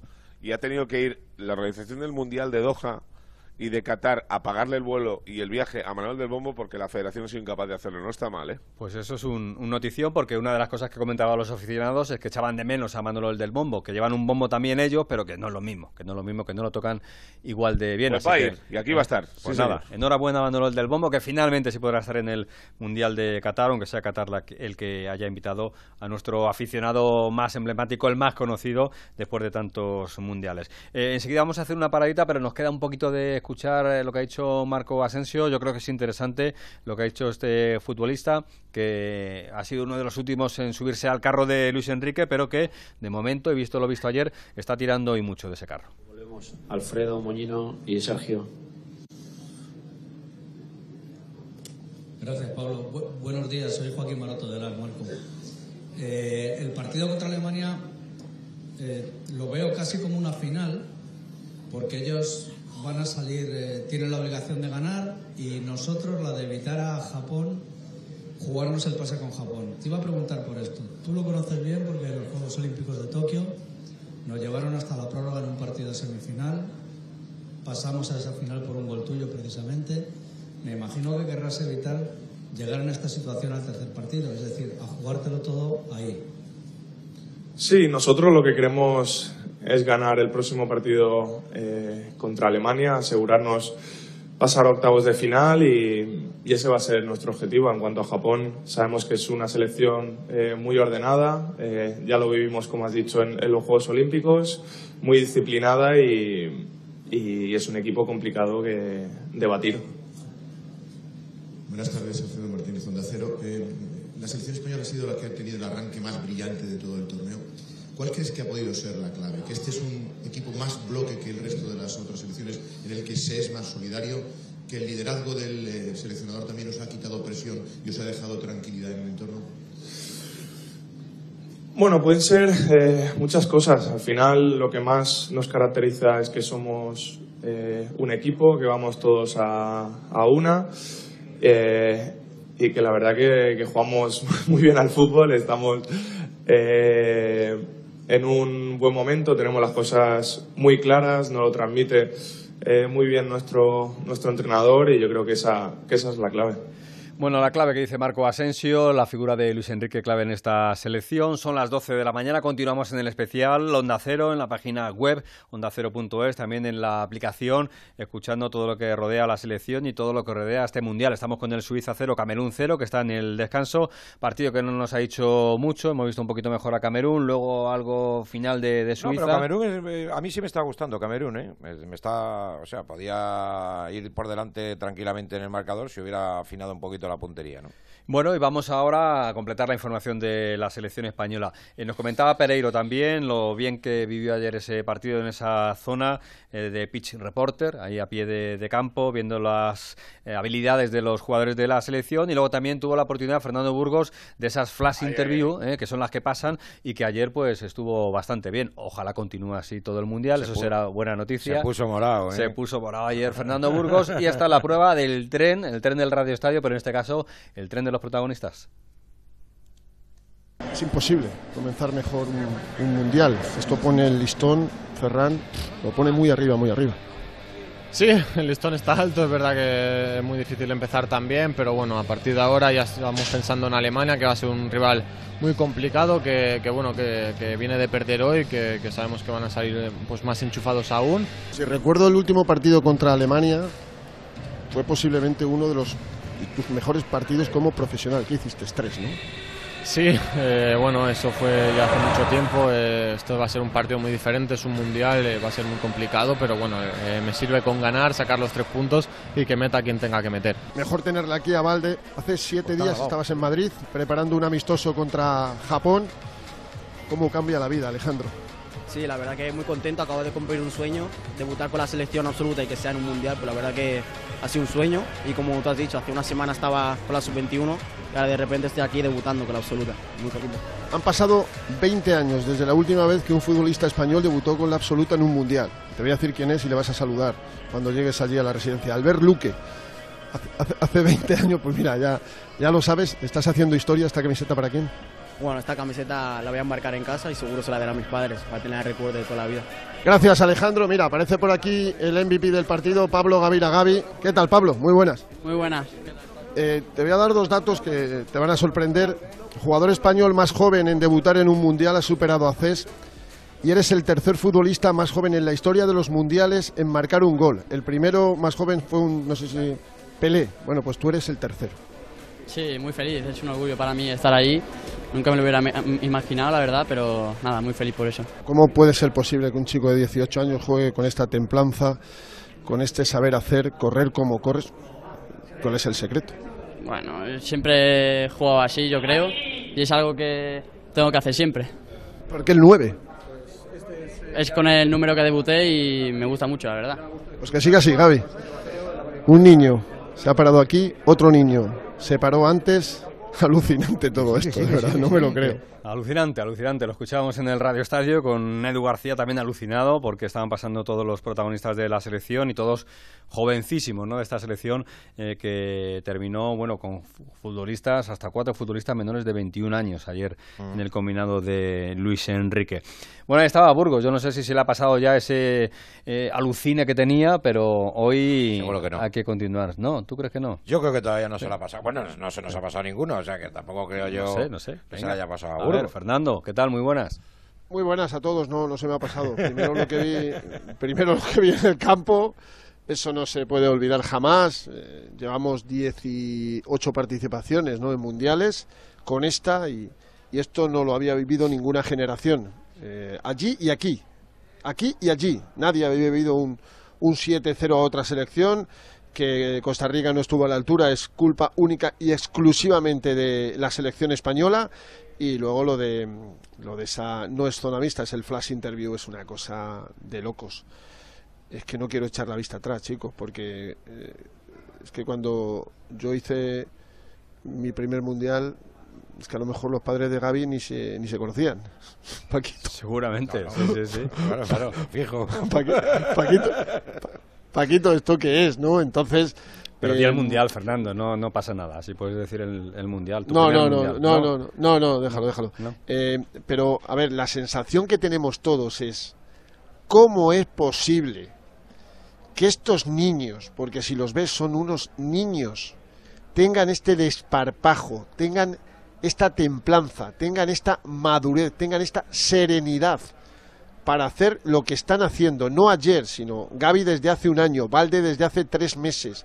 O sea, ayer sale este chico de 19 años recién cumplidos, Alejandro Valde, y no iba con unas botas, iba en una moto GP, tío, es que... Y luego sale Nico Williams, lo de Pedri ya lo sabemos desde hace dos años.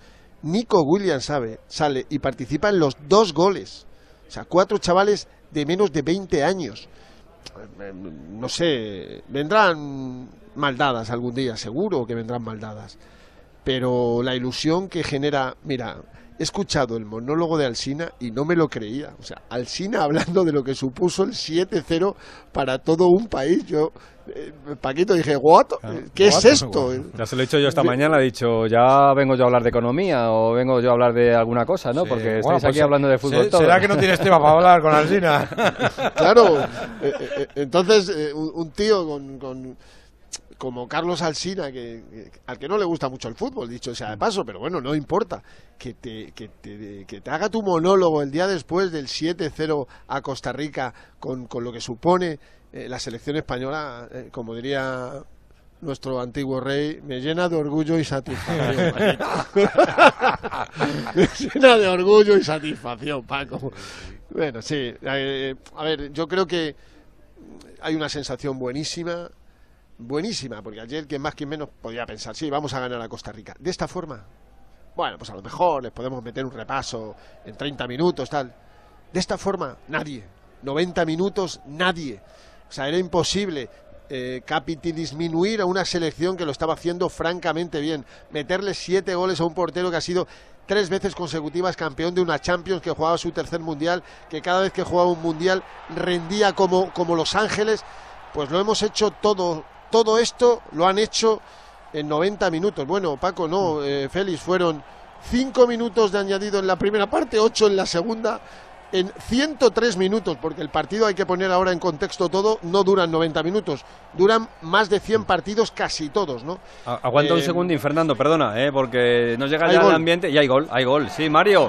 Gol de Suiza, gol de Émbolo en el minuto 3 de la segunda parte, jugada de Shakiri que ahora está en la MLS, que ahora está en Estados Unidos, pero que en la primera que ha tenido estaba solo en banda derecha, ha sacado un centro fantástico, raso al punto de penalti de primeras el 7 de Suiza, marca el gol para los europeos, había sido mejor Camerún en la primera parte, pero la primera que tiene Suiza, primer tiro a puerta, la mete para adentro, Suiza 1, Camerún 0, marcó Émbolo.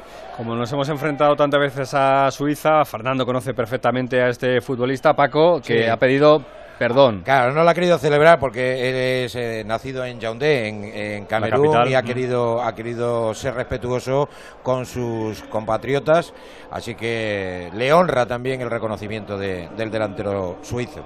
Bueno, pues ahí está el primer gol de Suiza en este mundial. Lo marca este delantero Embolog y que es un futbolista al que conocemos muy bien porque España se ha enfrentado en varias ocasiones a la selección de Suiza hace, hace muy poquito tiempo. Cinco Fernando. o seis, ¿no? Sí, sí. Cinco o seis. En la pasada Eurocopa, en la fase de clasificación, eh, también League. en la UEFA Nation League. Pues yo creo que son cinco o seis veces ya contra los, los suizos de, de Soma, que diría Paquito. Bueno, sabéis que Soma, Soma eh, Sommer, para los amigos, el que le paró dos penaltis a Sergio Ramos en un partido de la Nation League, habla, no sé si son cuatro o cinco idiomas, habla un perfectísimo castellano. ¿eh? Bueno, pues ahí está, sí, sí. ahí está Suiza. Eh, estáis esperando protagonista, ¿no, Fernando? Estamos esperando protagonista a esta hora de la tarde. Aquí son las 2 y 9 minutos. La selección ya lleva 10 minutos, eh, como me gusta decir a mí, ingiriendo sólido y líquido, Paquito. o sea, comiendo, almorzando en la residencia. Eh, esta tarde, en principio, no tienen actividad. Mañana Luis Enrique, tras 11 días consecutivos de, con- de concentración, con, con dos viajes, tanto a Jordania como aquí a, a Qatar, les va a dar el día libre y yo no descarto que ya por la tarde les dé también el día libre. Hay muchos familiares aquí de los jugadores, hay muchísimos que ayer estuvieron justo detrás del banquillo de la selección española. Se acercó por aquí también a ver el debut Raúl González Blanco. Eh, yo esto no me lo esperaba, pero sí, se acercó. Eh, no creo que venga el segundo partido porque este fin de semana Félix, el Real Madrid Castilla tiene partido, ¿verdad? Sí, sí, claro, Eh, eso continúa, eso no para. Exacto. Y luego también estuvo y bajó al vestuario nuestro rey, su majestad el rey Felipe VI. Estuvo muy bien eh, el mensaje final, los gestos de alegría y solo hubo dos futbolistas que le pudieron mirar a los ojos a su altura, que fueron Lapor, bueno, Unai Simón también y, y Rodri Hernández. El resto, tú imagínate, Gaby. Bueno, si Gaby... Bueno, es que Gaby puede con cualquiera. ¿Visteis el desplante imagen, con sí, el, sí. con el armario ropero empotrado, que es muy amigo de Alexis? Watson. Waston, Waston. Waston, perdona, sí que tú lo recalcabas en la retransmisión. Sí que nos sale Exacto. a todos, Claro. pero es al revés, es Waston. Es eh, Waston y me dijo Alexis, es Waston, es amigo mío. Dije, pues dile que no haga nada. Efectivamente, hizo poco, nada más que meterle un tantarantán a la por y desde la otra parte del campo vino el pequeñito, mm, apenas unos 70 y se encaró con él. La imagen es, es buenísima y este chico tiene, tiene unas, tiene unas esas, Paquito. Sí, sí. Oye, que, que te- que- quería consultarte y, y preguntaros Dime. un- una cosita. Eh, yo creo que eh, lo de Rodri ayer como central fue espectacular, por lo menos ayer. Ayer es verdad que Costa Sí. Rica no, no nos Sí. inquietó casi, casi nada, pero yo lo vi muy bien ubicado. Eh, No tiene mucha pinta de que vaya a cambiar los dos centrales, porque creo que por lo menos ayer hicieron una gran pareja eh, Lapor y, y Rodri. Eh, el axioma en el mundo del fútbol, ¿sabéis cuál es? Lo que funciona no se toca. Pero, a ver, yo para mí, si hay más de dos cambios, me parecería sorpresa, me parecería sorprendente. No sé en qué programa fue, porque entro 20 veces al día, pero hace cuatro eh, no di una intuición, di una información que me contaban dos cosas. Una que, que Valde podía ser titular y que se estaba pensando Luis Enrique poner a Rodri por de la noche, Fer. No lo sé, bueno, el lunes, eh, da igual. Eh, pues eh, en ese momento era eh, que Rodri podía acompañar a Lapor en el centro de la defensa cuando había jugado eh, un rato la segunda parte contra Portugal en Braga, eh, aquel día que ganamos in extremis con el gol de Morata 0-1. Em, y, y lo de Valde, que se demostró que el chaval venía con un ritmo espectacular. En los entrenamientos había alucinado Luis Enrique y ayer salió pues lo que salió, esos 25 minutos y, y el tío era una, una moto, es así, es que era una moto y, y se demostró. Yo creo que el plan salió perfecto, lo de Marco Asensio salió perfecto. También dijimos que Morata no iba a jugar porque los problemas físicos de las últimas dos semanas le dejaban en una condición física inferior a, a la de los tres de arriba que jugaron y los tres primeros goles fueron pues Dani Olmo, Marco Asensio y Ferran Torres de penalti. Luego marcó también el barcelonista el cuarto, pero el plan salió absolutamente perfecto. Bueno, pues a la, a la espera, ¿no? Ayer decía Luis Enrique que, que no hace, que, que no es de repetir alineación, eso puede ser un Bueno, cambio. puede ser, Sí, a sí, lo mejor- un cambio, a no, no repites alineación. Yo, cre- yo creo que ayer, ayer todos nos quedamos ahí, a ver, no nos quedamos sor- sorprendidos porque todos hemos visto cómo están todos los jugadores de la selección. Pero yo creo que ayer el menos alegre de todos, eh, Fernando, creo que debe ser Ansu Fati, porque ya llegó, ya llegó con el gancho eh, a última hora, pero viendo cómo están de forma todos los de arriba, mm, ayer no mm, creo que sería el menos contento entre comillas. A ver, es que yo creo que eh, hay gente que ha confundido un poco el tiro. De verdad que lo ha confundido. Sí, sí, yo sí, creo que estoy a de acuerdo. Ansu, Ansu Fati hay que recuperarle. Tiene que volver a ser ese futbolista diferencial que lo fue en su primer año hasta que se lesionó. Pero Ansu Fati ahora mismo es el séptimo u octavo delantero. es que no. por delante de él están todos los que jugaron ayer. Todos. Porque es así. Ah. Y él con, con Jeremy Pino pues está un poco más... eh, Y con Sarabia, por ¿no? Porque que no- Sarabia tampoco Es- ha llegado muy fino. Exacto, no, no, no ha llegado muy fino, pero yo creo que a la hora de confiar, a lo mejor Sí. Luis Enrique confía más en Pablo Sarabia Sí, por lo que le ha dado, en, sí. En Ansu Fati, y que habrá partidos donde España tenga problemas y pueda salir Ansu Fati con ese ángel. Sí, lo de ayer no era, no era ese partido para Ansu Fati con el equipo como estaba y prefirió a, a Nico Williams. Y se lo dije hace mucho tiempo a Pablo Sarabia, es que no jugar con tu equipo de cara a un mundial es una rémora. Y a él, ¿te acuerdas Paquito cuando Sí, te lo dije me hace- acuerdo perfectamente de, aquel, hace- de aquella noche. Sí. dos meses y medio cuando decidió Pablo Sarabia Quedarse. quedarse en el en el Paris Saint Germain después de la cesión al Sporting Club de, de Portugal pues mira le ha pasado que ha llegado pues eh, como ha llegado y, y el amistoso partido de entrenamiento con público en en Jordania lo demostró, pero estos cinco que salieron ayer, eh, pues seguramente sean los que jueguen casi todos los partidos. ¿Os acordáis la Eurocopa 2016 cuando Del Bosque repitió los cuatro onces? ¿Os acordáis que repitió los cuatro con Nolito de titular? Con, con Nolito, eso es. sí, sí. La República Checa, eh, jugamos contra Croacia también. Turquía. eh, Turquía y luego eh, el partido de octavos frente a Italia en San Denis donde nos pasaron efectivamente por, por encima. No creo que Luis Enrique lo repita, pero mira, yo si vislumbro cambios, si vislumbro alguno, es Carvajal por Azpilicueta, porque porque bueno, la edad de, de Azpi eh, no le cambió Luis Enrique, Carvajal está bien, confía también mucho Y es en- verdad que la banda derecha ayer. Fernando, fue la más flojita, quizá, ¿no? Pilicueta. sí. En ataque sí, en ataque sí. Ferran, Sí, sí, a ver, estuvo a la altura de. O sea, mantuvo el nivel César y luego subió, sobre todo, la segunda parte un par de veces. Eh, a mí me da la impresión de que los centrales no se tocan. El lateral izquierdo, con el descanso que le dio a Jordi Alba, tampoco. Medio campo los tres, los tres seguro. Y arriba, a lo mejor entra Morata. A lo mejor entra. Sí, puede entrar Morata. eh, pero Asensio, es que Asensio. Wow, es que es está que impresionante, ¿eh? la verdad.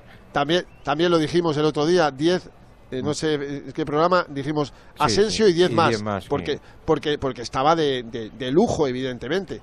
Y en esas estamos, mañana libre, el sábado ruedas de prensa en el IBC otra vez, y luego entrenamiento por la tarde, el oficial, y nada, al Albaid Stadium, donde, donde da la vuelta al aire aquí en Doha. Paquito es el más alejado de, de todos y donde España, esperemos, le dé eh, la estocadita a los alemanes.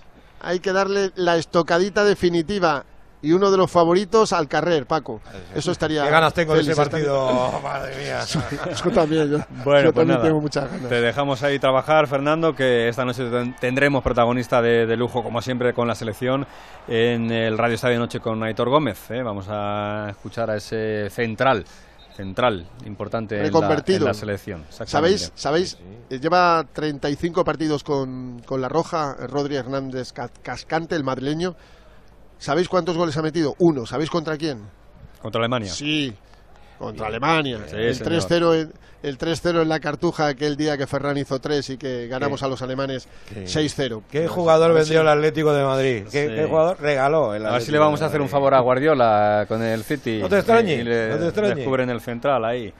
Gracias, Fernando. Hombre, un abrazo para los dos. Hasta luego, hasta luego. Bueno, y curiosidad también ¿eh? de, de los números, ¿eh? porque comentaba Alexis ayer, Mr. Chip, al muchos final del partido, lo de los mil pases, sí, ¿eh? sí, mil sí, pases, mil pases, mil pases, pero pases con criterio, nada que ver con lo que nos pasó en, en Rusia, en el, en el Mundial de Rusia, que nos eliminó la selección local, además, en ese partido donde se batió el récord de pases. Bien es cierto que hubo un tiempo extra, y luego también una circunstancia al menos curiosa que comentábamos al comienzo del, del espacio.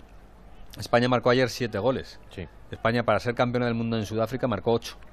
Con ocho goles bastó para ser campeona del mundo. Hemos marcado siete en el primer partido, pero recuerdo, eh, por si alguien no, no, no lo recuerde, ya que está jugando también Suiza, el primer partido de Sudáfrica en el año 2010. Llámame loco, pero yo creo que vamos a Se pasar de pierde- los ocho. Se pierde, se pierde 1-0 contra Suiza, luego se gana 2-1 a Chile, luego se gana 2-0 a Honduras y luego ya pues 1-0, 1-0, 1-0 a, a Portugal, a Paraguay, a Alemania y a los Países Bajos, Holanda, eh, que fue esa gran final del Mundial de, de Sudáfrica. Así que bueno, es verdad que los mundiales cada uno lleva de una manera. Alemania marcó 7 también a, mm, mm, mm, a Arabia, me parece que fue el partido y luego no fue campeona del Arabia mundo. Saudí, sí, señor. ¿eh? Así que fíjate. Y a Brasil.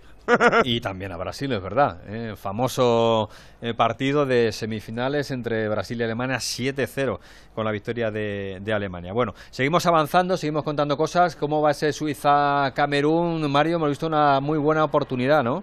De Chupo Motin, 60. 60 de partido, efectivamente, Mario. Suiza 1, Camerún 0. No sé si me estáis Ahora oyendo. sí, ahora sí. Ahora sí. 60 de partido, decía, con el gol de Émbolo. Ha tenido una ocasión Chupomotin, que se ha ido de media defensa de Suiza, pero ya se quedó sin hueco y muy, muy escorado la salvó Soma, pero ha dado un paso hacia adelante Camerún. Ahora con Suiza bien plantada, intentando salir a la contra.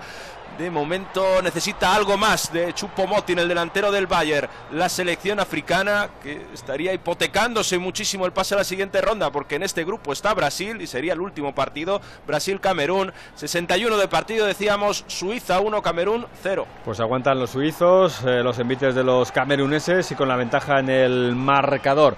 Bueno, eh, como decíamos y como venimos contando durante todos estos días, los enviados especiales de Onda Cero, eh, dada la cercanía o relativa cercanía de las eh, diferentes sedes y de, de los diferentes eh, lugares donde se produce información, se están moviendo. Y antes escuchábamos a Alejandro Romero en el coche y ahora ya está en el Centro Internacional de Prensa con esa rueda de prensa eh, previa al partido entre Ecuador-Países Bajos. ¿eh? Yo digo Países Bajos, así no se me olvida nunca, no va a ser que me, que me regañen. Tú, si quieres decir Holanda. A mí es que me gusta decir Holanda, Venga, Félix. va, Si va, me regañan, pues- Cada vez que digo Países Bajos me miras así con No, cara no, como no, decir, no, bueno. no, si te- si puedes tener razón, pero a mí es que me gusta más Holanda. Me Venga, recuerda a va. Cruyff, a Johan. A Johan Cruyff, Sí, sí. por supuesto, sí, sí, y a Nesken. Y a Nesken, También, bueno, y a sí. tantísimos grandes futbolistas, ¿no? Van, Van Basten. Van Basten, por ejemplo, Gullit. Gullit. Sí, Joder, Koeman.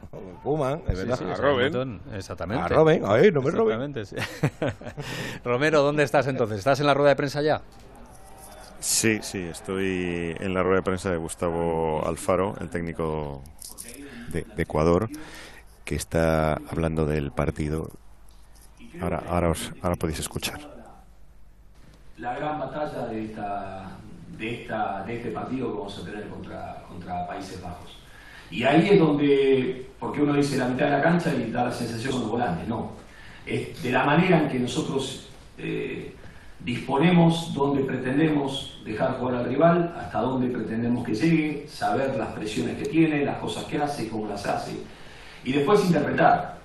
Yo me acuerdo que cuando fuimos a jugar con Brasil, el primer partido de eliminatoria, nosotros perdimos 2 a 0 con un penal hacia el final, un partido que durante 65 Bueno. minutos Brasil- este es el, testimonio. Eh, ya, estáis escuchando, ¿no? Sí, sí, perfectamente. Se va a disputar el partido en, la mitad de la cancha. Me tengo que salir de la conferencia porque no puedo estar hablando lógicamente ahí dentro, porque hay una máxima tensión escuchando al, seleccionador, a Gustavo Alfaro Lechuga, que, bueno, es, un, es un ídolo allí en, Ecuador y sobre tiene buen discurso, ¿eh? Se le nota que tiene buen, discurso. tiene un verbo fácil, tiene un verbo fácil. Eh, bueno, el, perseguidor de, utopías imposibles es el libro que, que, firmó después de la clasificación de, Ecuador. El otro día, bueno, era el, titular de la conferencia de prensa, ¿no? Por, por lo que había conseguido llegar a Ecuador al Mundial y abrir, eh, levantar el telón en, la competición. Y después de la victoria, pues ¿qué, quiero, qué quieres que te diga? Ha pedido máximo respeto para todos los rivales, eh, dice que cualquiera puede ganar a cualquiera, evidentemente después de los primeros resultados es, eh, salta a la vista. Y bueno, pues ahí está, conquistando a, la prensa, a los plumillas, a, todo el mundo, con una sonrisa y también, por supuesto, a, sus jugadores. De Ener Valencia, que es la gran duda para el partido, ha dicho que si fuera por Ener Valencia jugaba cojo pero que bueno, que lo van, van a esperar a última, a última hora, pero que en principio parece que sí que podría jugar el partido ante, ante Holanda. Bueno, partido que nos podría dar ya el primer octavo finalista, porque recordemos que están igualados a todo, porque Países Bajos le ganó 2-0 eh, a Senegal y Ecuador le ganó 2-0 a Qatar. Me gusta la memoria que, tiene ahí Sí, a veces cuesta, ¿eh? Ya, ya, yo por eso, los partidos. por eso intento no arriesgar. Pero bueno, pendientes de ese Países Bajos, Ecuador de, mañana. Eh, la llamada también a, Romero iba por, por lo de Bélgica de ayer, porque estuvo muy pendiente de lo que pasaba en ese partido, luego pudo charlar con los protagonistas, enseguida lo escuchamos, pero lo primero que hay que decir es que tenía razón, tenía razón Venegas y Canadá a mí me encantó. Los primeros minutos de Canadá me parecieron un, equipo eh, a tener en cuenta. Luego es verdad que se le nota algo de, un poquito de inocentes. Un poquito de atraquín del bar también. También. Sí, sí, sí. Bueno, tuvieron un penalti a favor y lo paró Courtois. Sí, sí, sí. Sí, pero luego hubo otra. Luego hubo, más. Hubo otra jugada. Romero, ¿tú estás con Paco? Bueno, eh, yo no, no, quiero llegar a tanto. A mí me parece, a mí me encantó Canadá, especialmente en la primera parte. Luego les faltó un poquito de, fuelle al, final del partido. Pero Canadá es un poco el, romanticismo primerizo y, vigoroso eh, de, estos canadienses ante la practicidad de Bélgica. ¿no? A Bélgica le bastó con, con un balón largo eh, el de Alderweider eh, largo, largo en profundidad desde la zona defensiva para Batshuayi, para la carrera de Batshuayi y, este no perdonó en, la acción en el uno contra uno. con eso, eh, Bélgica desmanteló todo, todo ese vigor, todo ese romanticismo de, Canadá, que siguió a pesar de todo, que, no cejó en su empeño y que tuvo la oportunidad, como decís, de abrir el marcador con ese penalti que paró Courtois, que volvió a erigirse en, El Salvador, en este caso de, Bélgica, como ha sido Salvador en otras ocasiones de, su club, o como ha sido Salvador también de, su selección. Y ayer volvió a emerger su figura para parar a una Canadá que a mí me encantó en, todos los puntos. Arriba tiene tres fieras. Eh, eh, Jonathan Davy, Juillet y Buchanan, eh, que, son tremendos. Luego en el medio campo Atkinson y, y los medios centros. Y la verdad es que es un equipo que a mí particularmente me ha sorprendido gratamente en cuanto a su disposición y su, y su manera de jugar al fútbol, porque juega con, con una libertad de movimientos y con un acierto fantástico. Le faltó pues el acierto definitivo en la portería. Creo que no se han estrenado todavía en un mundial, o sea que no, todavía no, es verdad. Pues es, es, un tema también a tener en cuenta que es una maldición que parece que les persigue, aunque la última vez que estuve en el mundial me decía Alexis, creo que fue en el 86 que, no habían nacido la mayoría. O sea, pues, o sea que, el único que creo había nacido era su entrenador, que además ha sido seleccionador con, el equipo femenino también, o sea que eh, en un mundial, o sea que es el, segundo mundial en este caso con, una selección masculina. Eh, perdona, pues aguanta un segundito porque hemos visto dos buenísimas ocasiones para Suiza, casi casi para sentenciar el partido, Mario. A punto el autogol de Anguisa en un córner, en un eh, balón centrado al área pequeña. Fue a despejar el balón que se fue fuera, pero es que antes Rubén Vargas, el centrocampista ofensivo con origen dominicano, tuvo todo. Una acción muy parecida a la del gol. Sakiri por derecha, pase atrás raso y ahí André Onana, el guardameta del Inter, que hizo un paradón, primera vez que se le ve en el partido, aparece para evitar el segundo de Suiza. A la contra están siendo peligrosos los suizos, 68 de partido, ahora muy cerca del gol Suiza. De momento vale el gol de Émbolo, Suiza 1, Camerún 0. Hablando de porteros, podemos escuchar la conversación que mantenía Alejandro Romero con Courtois, eh, con el portero del Real Madrid de la selección belga, protagonista ayer porque paró ese penalti que bueno facilitó la victoria de Bélgica finalmente porque hubiese sido complicado ver a Bélgica por detrás en el marcador. Escuchamos a Courtois y luego abrimos un pequeño debate sobre esta Bélgica, ¿no? No si ha cambiado y si ha tomado otro otro camino para intentar conseguir algo que siempre se le ha esperado a Bélgica, un gran triunfo, pero que no ha llegado. Courtois para España, enhorabuena, lo más importante es ganar. Sí, la verdad que sí, creo que aunque no hayamos jugado muy bien, eh, es importante ganar y solo puede- podemos mejorar. Y cuando las cosas pueden salir mal, siempre está Courtois. Sí, la verdad que era importante creo que hoy parar ese penalti porque si no nos queda un partido muy complicado y, y bueno, al final eh, es importante y es, es siempre divertido y una buena forma poder em- empezar el Mundial así y también la portería cero, así que espero que también podamos mejorar nuestro juego y, y bueno, crecer. Hombre, ellos han hecho una, una buena presión que nos sorprendió y que no tuvimos la claridad para jugar y pasar esa línea de presión. Y yo creo que eso fue, fue lo malo de hoy, pero bueno, eh, lo importante son los tres puntos y, seguir ganando. Seguir ganando, lo que dice esta selección belga, que tiene tres puntos en la clasificación. Eh, mi pregunta es, eh, Romero, ya que viste ayer a Bélgica, esta selección bélgica tan brillante, con jugadores de tanta calidad, no sé si ha estado finalmente por meter una marcha menos, asegurar la parte de atrás, dejarse de florituras, e ir un poquito como comentábamos antes con la selección española del Mundial de Sudáfrica. Selección con muchísima calidad, pero 1-0, 1-0, 1-0, y intentar hacer otro camino de, ese brillante que luego le ha dejado fuera siempre.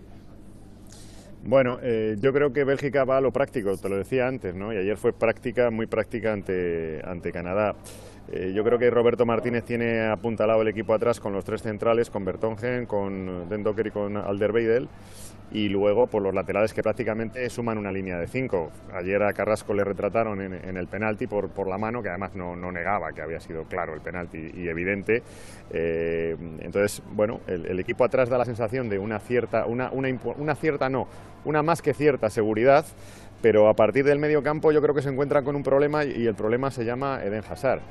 Eh, Hazard jugó ayer 61 minutos, su participación se ve que, que- está, no digo que fuera de tiempo, pero sí fuera de forma.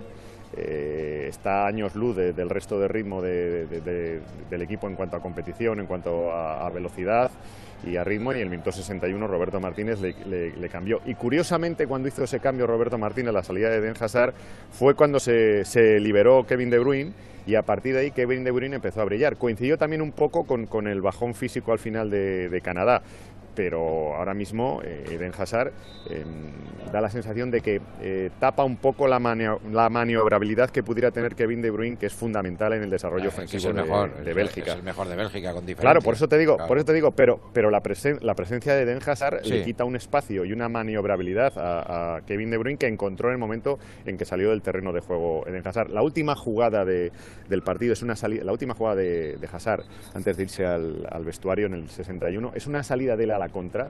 Que, sale con todo el terreno por delante y con espacio suficiente, pero al final se tiene que parar y girar sobre sí mismo porque le tapa, le tapa claramente el, zaguero, el lateral de, Canadá, Johnson, y tiene que girarse y salir para atrás y devolver la pelota otra vez atrás, porque, porque no puede físicamente. O sea, no es una crítica al chaval. Bastante hace que trata de estar aquí y que Roberto Martínez le da, le da todo el apoyo y toda la continuidad, incluso sus compañeros, porque ayer hablábamos con los jugadores belgas, hablábamos con Carrasco, hablábamos con, con Courtois y nos decían que, que sí, que fenomenal, que Hazard es fundamental, que ojalá se recupere, que siga en esa línea. Pero ayer en 60 minutos eh, pues tuvo tres, tres toques, tres pinceladas, pero en un compromiso claro ni un manejo claro del equipo, que es de lo que se trata al fin y a la poste. Esa es mi opinión por lo visto ayer, eh, Sí. libre, de cualquier, libre de cualquier atadura ni compromiso, vamos. Por supuesto, como siempre. Romero, pues te dejamos ahí, eh, pendientes de ese eh, Países Bajos, eh, Ecuador, eh, y pendientes de lo que diga Luis Vangal, también el técnico, el más veterano, 71 años tiene ya Vangal y sigue al frente de esta selección, eh, que bueno, está llamada también a ser casi casi obligada primera de grupo y luego ya seguir un poquito más adelante. Así que ya nos cuentas, ¿vale? Muy bien, un abrazo, cuidaros mucho. Ah, si queréis que siga luego. en el debate, sigo, ¿eh? Tenemos más debates abiertos. Tenemos que hablar ahora, sí, sí, tenemos que hablar de Uruguay. ¿eh? porque debuta hoy Tiene muy buena pinta en algunas partes. Sí. Sí, tengo alguna duda, tengo alguna duda en defensa, pero bueno, al final, al final se caracterizan por, por defender muy bien, pero no veo, no veo en la mejor, en el mejor momento de forma a Jiménez, al jugador del Atleti, y, y- y hace tiempo que no veo a Godín. Entonces, no sé si por ahí lo mismo es un poquito, es un poquito lento. No lo sé. Pues Tengo enseguida- muchas ganas de ver Uruguay, sobre todo en el plano ofensivo. Enseguida se lo pregunto a Miguel Venegas, pero lo que tengo clarísimo, eh, bueno, ahí no tengo ninguna duda, es que los uruguayos se toman muy a pecho este mundial. Y la afición uruguaya se lo toma también con esos cánticos habituales, también muy a pecho.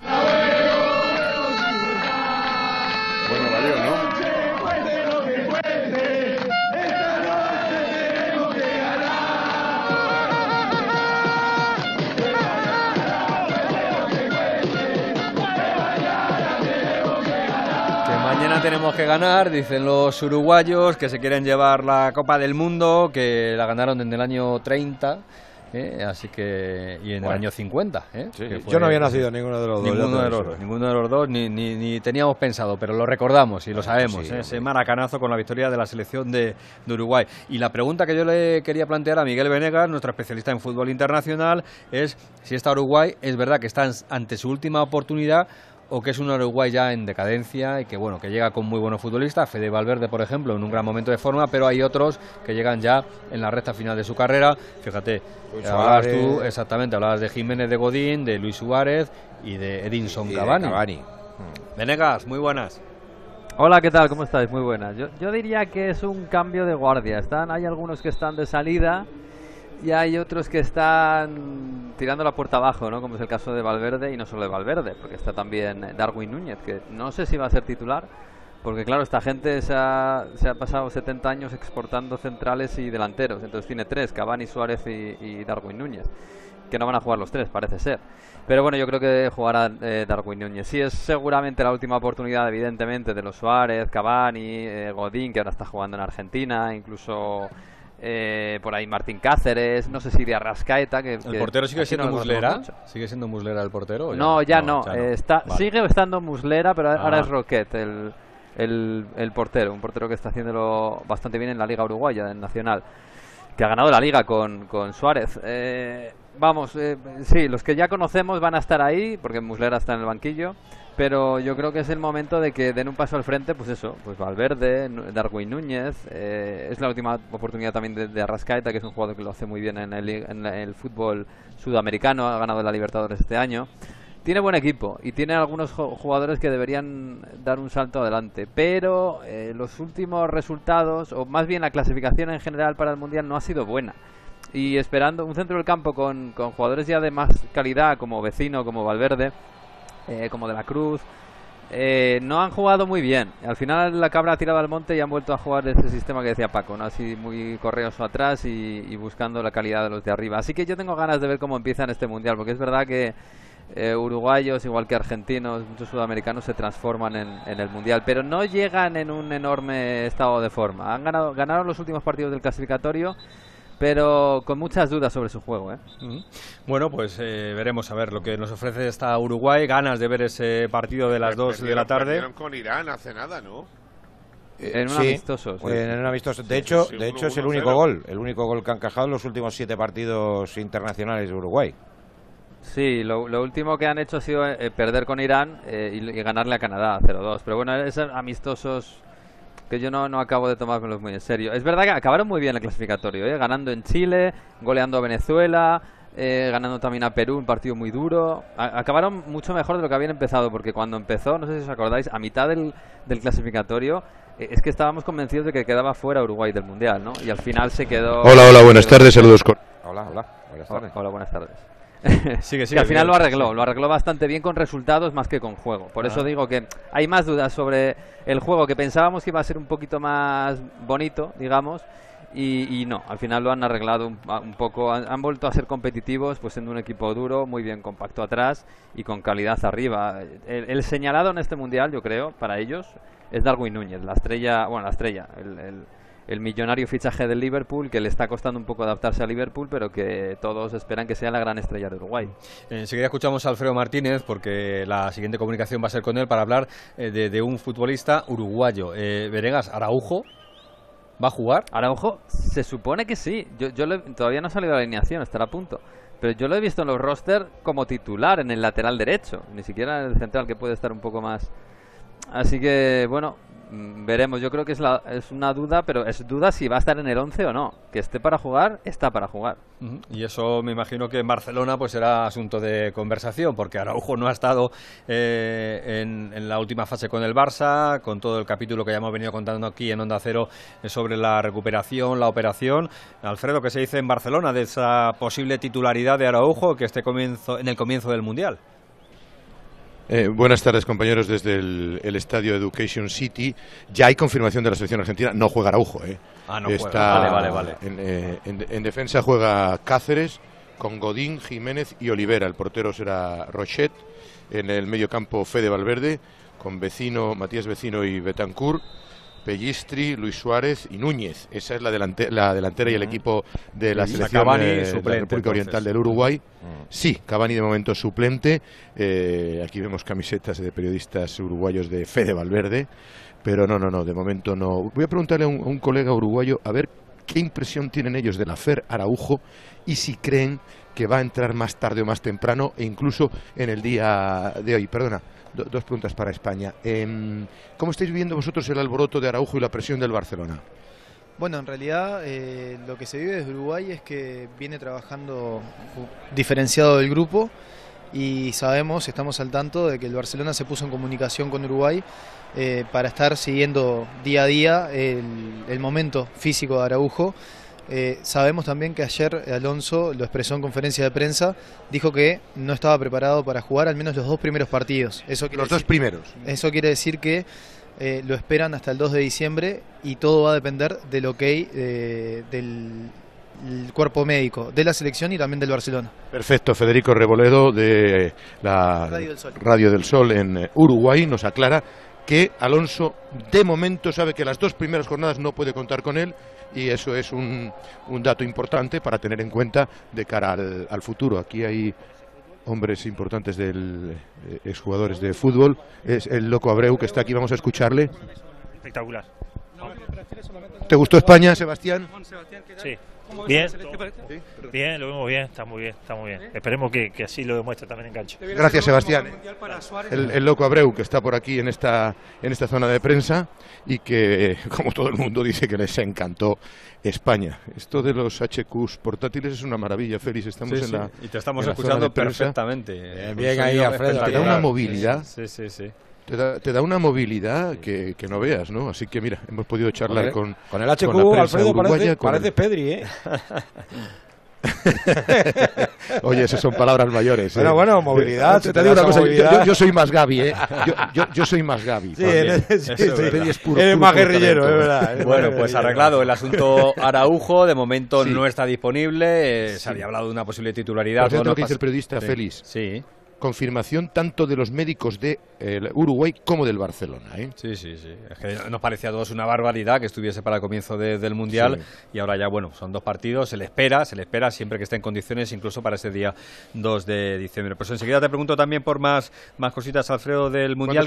Quiero cerrar una, una comunicación con Venegas eh, porque, bueno, hay cierto revuelo en torno a varias elecciones europeas. Ya vimos ayer Alemania, que, que era la que más interés puso en lo del famoso brazalete, eh, luego la comunicación, esa manera de eh, posar los jugadores de la selección tapándose la boca, de la selección alemana, eh, bueno, pues una manera de protestar por el silencio impuesto en este asunto y ahora ya se incluso, incluso Miguel se está hablando de, de abandonar la UEFA o en negociaciones, la FIFA, perdón, para, para dejar de pertenecer a la asociación, ¿no? Sí, eh, ha salido una información en Inglaterra, eh, hablando además directamente, le citan directamente a Jasper Moller, que es el presidente del, de la Federación Danesa de Fútbol, que ha dicho que llevan ya un tiempo hablando las selecciones nórdicas, y se pone el ejemplo de Inglaterra, eh, Inglaterra, Alemania y Dinamarca, pero hablan de la zona nórdica que están muy enfadados con la FIFA por este tema de los brazaletes, que además se sienten un poco engañados porque hasta última hora no les dijeron eh, que no podían usarlos, etcétera, etcétera, y todas las, digamos que todas las veces que se han puesto en contacto con ellos no han tenido un feedback eh, que consideran honesto y que se están planteando después del mundial anunciar que dejan la FIFA las tres selecciones y otras más, aunque no cita cuáles, del ámbito nórdico europeo, pero estas tres, Dinamarca, Inglaterra y Alemania, estarían pensando en dejar la FIFA después del Mundial.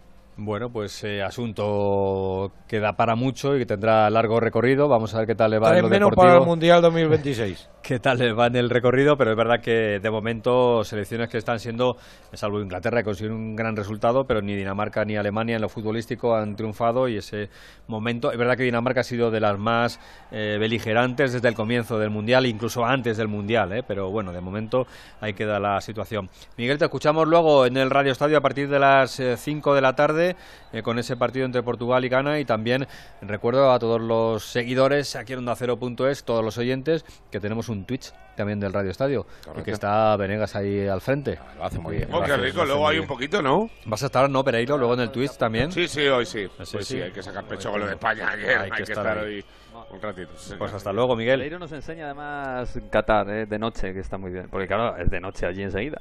Joder, Miguel, me, me- me pones una fama, hijo, que parece No, que no, no, a que te lo digo en serio, que es a- muy- a- a po- Que a, a las 4 de la tarde de España, en, Sí, en sí. Qatar Claro, es de de noche, noche, y ya. es fantástico.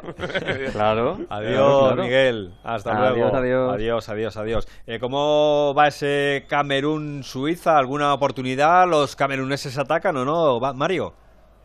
Menos de 7 minutos para el 90 y Camerún que le está costando muchísimo crear oportunidades a pesar de que ha habido cambios y que ha entrado Abubakar, el, eh, el delantero centro que está en el Porto, ahora está en Arabia Saudí ha hecho algún cambio más en el centro del campo Rigo Bersón, pero no encuentra la llave para crear oportunidades. Están muy bien cerrados los de Murat Yakin, que de hecho en alguna salida han tenido más peligro, en alguna entrada por parte izquierda con eh, el recién entrado mm, el extremo Fabian Rieder del Young Boys, pero de momento bloqueado, aguanta bien Suiza, sabe que luego tiene que jugar contra Brasil, así que ganar hoy es clave, 85 de partido, marcó émbolo, Suiza 1, Camerún 0. Ahora hablamos también de ese Brasil-Serbia, pero ese partido de las 5 de la tarde es el que comentábamos anteriormente, el partido entre Portugal y Ghana. Ahí hay, hay ganas, ganas Sí, sí, de, sí. de- de ver a. Ahora, da a lo mismo Portugal. como pongas el orden, pero siempre terminará ganando Portugal. Sí. Portugal gana, gana Portugal. Gana Portugal, o sea, sí, que sí, gana pero en este Portugal. caso es Portugal gana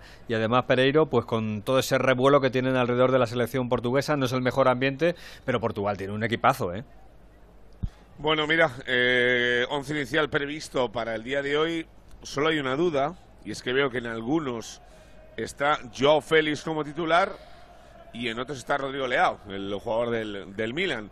Pero vamos, Rui Patricio, Cancelo, Rubén Díaz, Danilo Pereira, Nuno Méndez, Otavio, William Carballo, Bruno Fernández, Bernardo Silva, Cristiano, Joao Félix o Rodrigo Leao, creo que es un equipazo eh, de, de garantías tremendas. Es verdad que, eh, ya lo hemos contado en los últimos días, eh, la sensación de que el ambiente no es muy allá, que eh, Fernando Santos parece que no puede con las cabezas pensantes de Portugal. Por un lado, el clan Cristiano Ronaldo, que es el de toda la vida, con Pepe, etc. etc.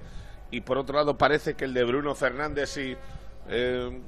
un poquito más tirando para Bernardo Silva, que son un poquito las estrellas emergentes de la selección de aquí a los próximos años una vez se acabe el Mundial y sobre todo por la, la guerra tras el saludo entre, entre Bruno y Cristiano porque los dos estaban ese día en el mismo equipo y ya y ya no están y enfrente pues muchas ganas de ver el debut de Iñaki Williams manda narices que si Iñaki le dicen eh, hace 7-8 años que va a debutar su hermano antes que él en un mundial eh, probablemente te diría que si estamos mal de la cabeza y ha sido la realidad ayer debutó su hermano con España y él eh, lo va a hacer en el día de hoy con, eh, con Ghana. Está toda su familia aquí. Hemos podido hablar con ellos un par de días y eh, seguro que eh, de aquí en adelante podremos eh, tener la oportunidad de escucharles en Onda Cero. Así que muchas ganas de, de contar el, el debut de Portugal y saber en dónde está. Si en la Portugal de los líos, que eh, Félix ya la viste tú en aquella Eurocopa de 2004, le hemos visto en el Mundial, en algún Mundial de vez en cuando, o la Portugal de las grandes citas, cuando se quedan semifinales en, en un campeonato del mundo o es capaz de ganar un campeonato de Europa. ¿no? Hablando de, de- de los Williams, eh, hay tanta información alrededor del, del, Mundial que fue antes de ayer, yo creo, cuando me llevé una, una sorpresa porque leo declaraciones de, de, Williams hablando de su abuelo que había fallecido y claro, estábamos hablando de, de con, con, Iñaki Williams, nos contaba la historia de su abuelo que había ido a visitarle, que le convenció finalmente. Claro, hay un Neco Williams. Neco. Neco, Neco. Neco Williams en la sí, selección pero, de Gales. Gales. Claro, claro, Eso pero es, claro. sí, sí. Juega, juega, juega, en el Liverpool, sí. Tú, tú imagínate, Neco, eh, Nico Williams y, Neco, Iñaki, claro, y, y era solo, solo texto, claro, dice. No confundir ni con Serena ni con Venus. Ni con Venus tampoco, tampoco eh, pero, pero bueno, que, que en el Nico. Mundial, información, Williams, tal, Sí, sí. y ves, y claro, luego cuando ya lees rápido y ves que es Neco Williams, eh, el futbolista de la selección Williams galesa. titular el otro día en el empate de Gales, Sí. jugador del Liverpool, sí, señor. es. Bueno, Pereiro, luego te, te escucho también. eh, Luego tenemos que hablar de, de cosas del Real Madrid, porque alrededor del Real Madrid se están moviendo cositas que tienen también su relación con el Mundial, pero hay que contar todo lo que pase con, con los internacionales de la Le, damos un flash a la gente que, quiere escuchar el, el especial del Mundial. Uno, cerrado expediente Ancelotti. Ajá. Eh, ayer, eh, por aquella eh, famosa palabra de inventado, por aquel penalti frente a Almería que marcó Stuani, esa mano de Asensio de rebotada que ayer le hacía la coña a Paco, que es la única que han pitado rebotada del pecho.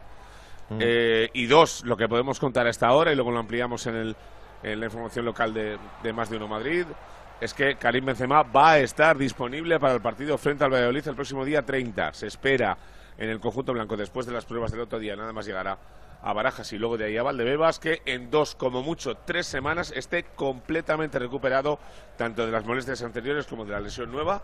Así que creo que son buenas noticias para el Madrid. Por cierto, Canadá es a quien apoya Carlo Ancelotti. Uno, porque su mujer es de allí y dos, porque es su residencia de verano. Así que me parece maravilloso. Qué mal se lo monta Carlo Ancelotti. Sí, sí, la verdad que sí. Sí, sí. Gracias, Pereiro. Que Luego para Ancelotti será Janadá, con J. Un besito, chao. Adiós, hasta luego, hasta luego. Eh, a las 8 de la tarde contaremos también en el Radio Estadio, ya en todas las emisoras de Onda Cero, eh, ese Brasil-Serbia, partidazo, eh, tengo también. unas ganas de ver ese partido. Nos apetece mucho. ¿eh? y A los dos, ¿eh? A Brasil Sí. y a Serbia, ¿eh? Y sobre todo, Alfredo, ver cómo, cómo está este Brasil, la gran favorita. Es verdad que eh, empezar tan tarde el Mundial te puede venir bien, porque ya ves cómo está el, el resto de, de selecciones, pero es verdad que también te puede pues hacer eh, que, que la espera sea larga y que bueno se te aburra un poquito el personal, y más conociendo a los, a los brasileños, ¿no? Bueno, de hecho fue la última selección en llegar. Aterrizó cuando España llevaba ya aquí dos días y España fue de las últimas en llegar. Brasil fue la última en aterrizar en, en- en tierras eh, cataríes. Un mundial hasta que no arranca Brasil no el mundial. Las cosas como son. Ya estaremos todos. Será en el mismo estadio que jugó Argentina. No sé si hay Mufa por ahí. En el Lusail, el estadio más grande, el escenario de la final, eh, con capacidad para 80-88 mil espectadores. Evidentemente con mucha expectación. Ayer Tite reconoció evidentemente que tiene mucho potencial en el equipo, pero no quiso dar ninguna pista, sobre todo porque hay, hay ciertas dudas, es seguro Alison, parece que Danilo en una banda, Alexandro en la otra. Ya en los centrales tenemos dudas. Thiago Silva parece que por su jerarquía de capitán sería titular y la otra plaza la pelearían Militao y Marquinhos. Eh, perdón, y a partir de ahí Casemiro es seguro, se habla de la opción de que juegue Fabiño, aunque hay, hay más nombres con, con opciones de jugar. Paquetá, Paquetá es el, el otro pivote que casi con total seguridad siente a Fabiño. Y podría jugar con, con cuatro hombres arriba. Eh, Richarlison como referencia, Neymar, Vinicius y Rafinha. Ojo porque hablan muy bien de Rafinha, dice Tite que, que bueno, que claro, que está pasando un periodo de adaptación, que no es fácil irse del Leeds United al Barcelona, que compite con Dembélé, así que si no hay grandes sorpresas, ese debería ser el once titular de este partido que va a arbitrar un colegiado iraní y en el que, bueno, ojo a Serbia. Serbia pasa por ser la peor selección europea en la historia de los mundiales. Dos victorias y cinco derrotas. Fijaros el bagaje que tiene el fútbol europeo. Pues Serbia tiene el peor promedio de resultados. Ahora es verdad que tiene a Blaovic como gran referencia, a Dusan Tadic, parece que tiene molestias Mitrovic. El equipo lo entrena Dragan Stojkovic, aquel me- magnífico Uf, centrocampista no, que estuviera ni- ni lo nombres, tanto ¿no? tiempo, que nos metió dos goles, ¿te acuerdas? En un mundial, ¿no? Exactamente, en el de Italia. Sí, señor. Dos eh, uno fue de un lanzamiento de falta extraordinario, que mayores nos hacemos, Félix. Y era, era un talentoso jugador eh, eh, balcánico, por aquel entonces era Yugoslavia. Correcto. Y, y bueno, va- Vamos a ver, para Neymar, para muchos dicen que podría ser su último mundial. Él mismo pone entredicho que, que pueda estar en el otro. eh, sería ya casi 34 años, él tiene 30.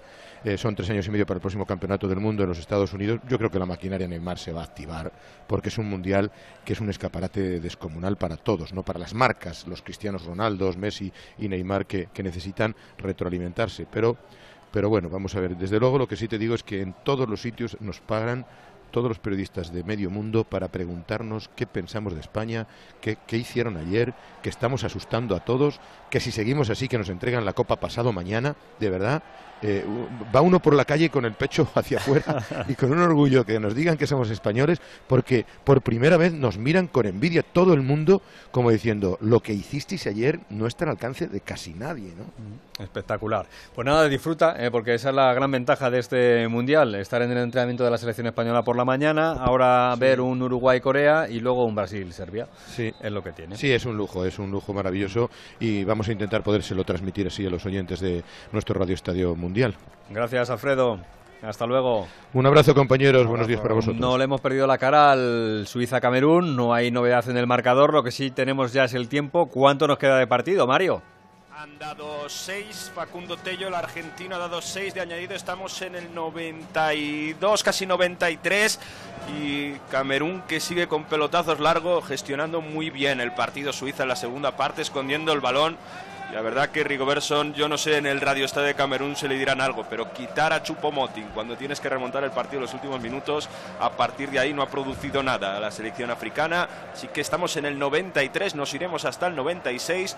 El gol fue de Émbolo, Suiza 1, Camerún 0. No estará contento Samuel Eto'o, al que veíamos con su gorra habitual en el palco de este, de este estadio. La segunda parte decepcionante, la de, la de Camerún. La primera muy bien, pero la segunda decepcionante, la verdad. Sin ritmo. Bueno, está por aquí este Rodríguez, que es productora de este espacio, pero ya sabes, Paco también y todos nuestros seguidores habituales de estos últimos días en el especial mundial aquí en la página web de Onda Cero, que siempre recordamos un, un partido que nos llamó la atención, un partido que pues nos ha marcado en el mundial.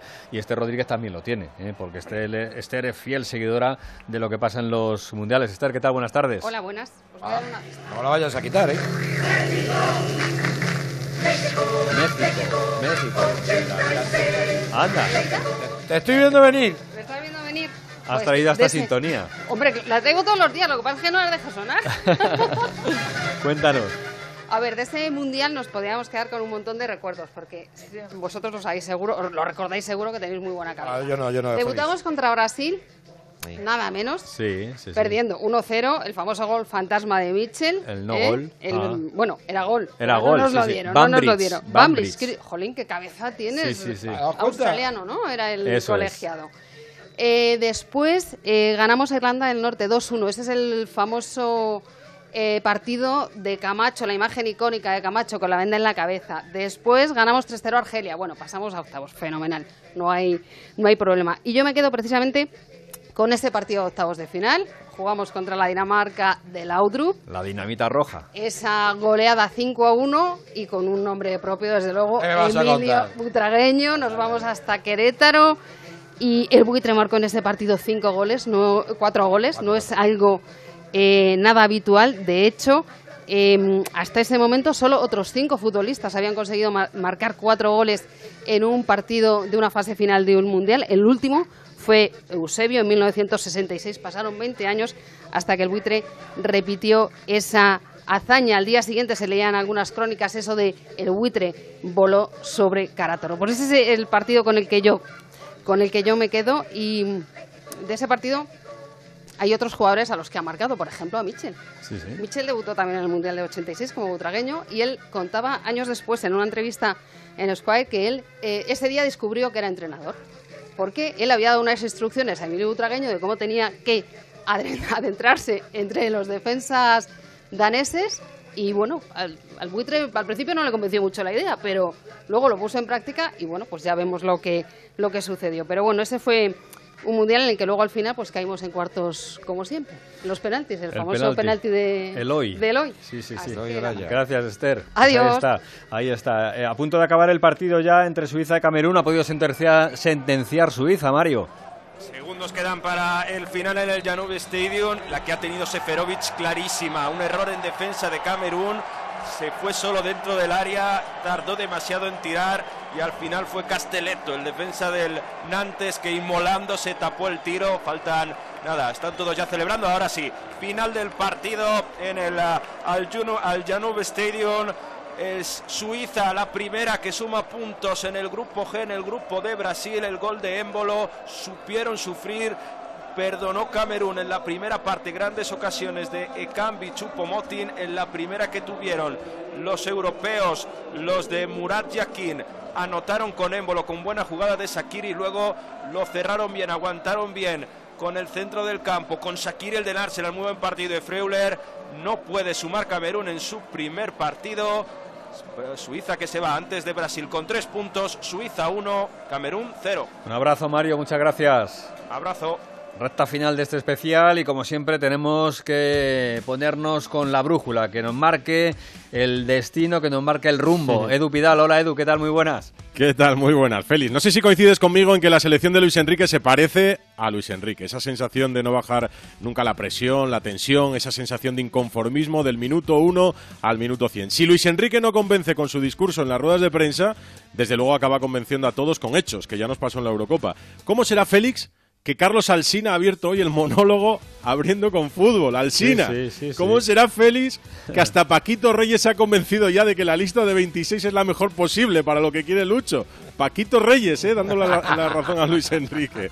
Si es que fue una lección magistral de fútbol que maravilló a todos y con cada gol podríamos dar una razón para pensar que podemos soñar. Porque Luis Enrique lleva cuatro centrales y acaba jugando con Rodrigo, que en el fondo esa opción siempre estuvo en su cabeza. Los entrenadores cambian los equipos. Ahí está el mediocampo del Barça demostrando que la verticalidad no daña el estilo. Asensio proponiéndose demostrar que puede ser el jugador que vimos en la primera etapa de Zidane, un jugador top.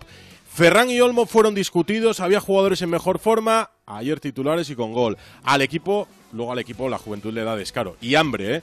Que a nosotros nos parece que Sudáfrica fue el otro día, pero es que Gaby tenía cinco años, cinco, cuando marcó Iniesta, que no creo ni que tenga un recuerdo nítido de dónde vio aquella final.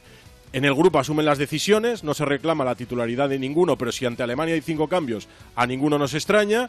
Y Ferran Torres es el yerno, pero nadie piensa que juegue por ser el yerno. Vi a alguno en redes sociales que le hubiera reprochado que le diera el lanzamiento de penalti, pues ni ese fallo concedió Ferran a sus haters. Y así es Luis Enrique, convenciendo con hechos. Vamos a acabar todos haciéndonos un canal de Twitch, comprando el pantalón rojo de la selección española y desayunando seis huevos. Recordadlo, ¿eh? Tres fritos y tres cocidos, ya lo veréis. Ahí es nada. Siempre apuntando al norte, porque lo tiene en la cabeza Edu Pidal. Gracias, Edu. Hasta luego. Hasta luego. La brújula de este Radio Estadio que continúa, ¿eh? porque aquí acabamos el especial, pero a eso de las 5 de la tarde estaremos de nuevo con el partido entre Portugal y Ghana y luego, por supuesto, ya en cadena en todas las emisoras de Onda Cero con ese partido entre Brasil y Serbia, con Edu García, con Collado y con todo el equipo del Radio Estadio disfrutando de este Mundial que es que tuvimos ayer una noche que acierta a Zamorano poniendo Bueno, una esto para tarde, el final. una tarde, ya lo de la noche, lo mismo tú la tuviste buena, No, pero no, la mía fue normal. Era, era de noche, pues estamos en horario de Qatar. Adiós, nos marchamos, hasta mañana.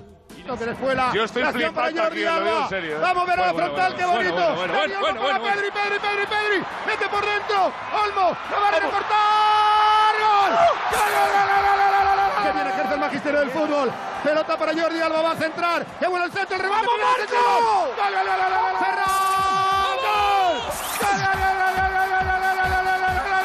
¡Ahí está el quiebre de Ferran! ¡Aguanta la pelota! ¡Gol! ¡Se pase atrás! ¡Va a quedar para el remate de Gaby! ¡Gol! ¡Gol! ¡Gol! ¡Centra! ¡Que bien para Morata! ¡Sale que va a marcar Soler! ¡Gol! ¡Vamos! ojo que no terminó. Morata, Morata. Dale. ¡Vamos! No te creo, no te creo. ¿Qué está pasando? Gol, gol, gol, gol, gol, gol, gol. Histórico, legendario. Morata. ¿Qué? Onda Cero en el Mundial de Qatar.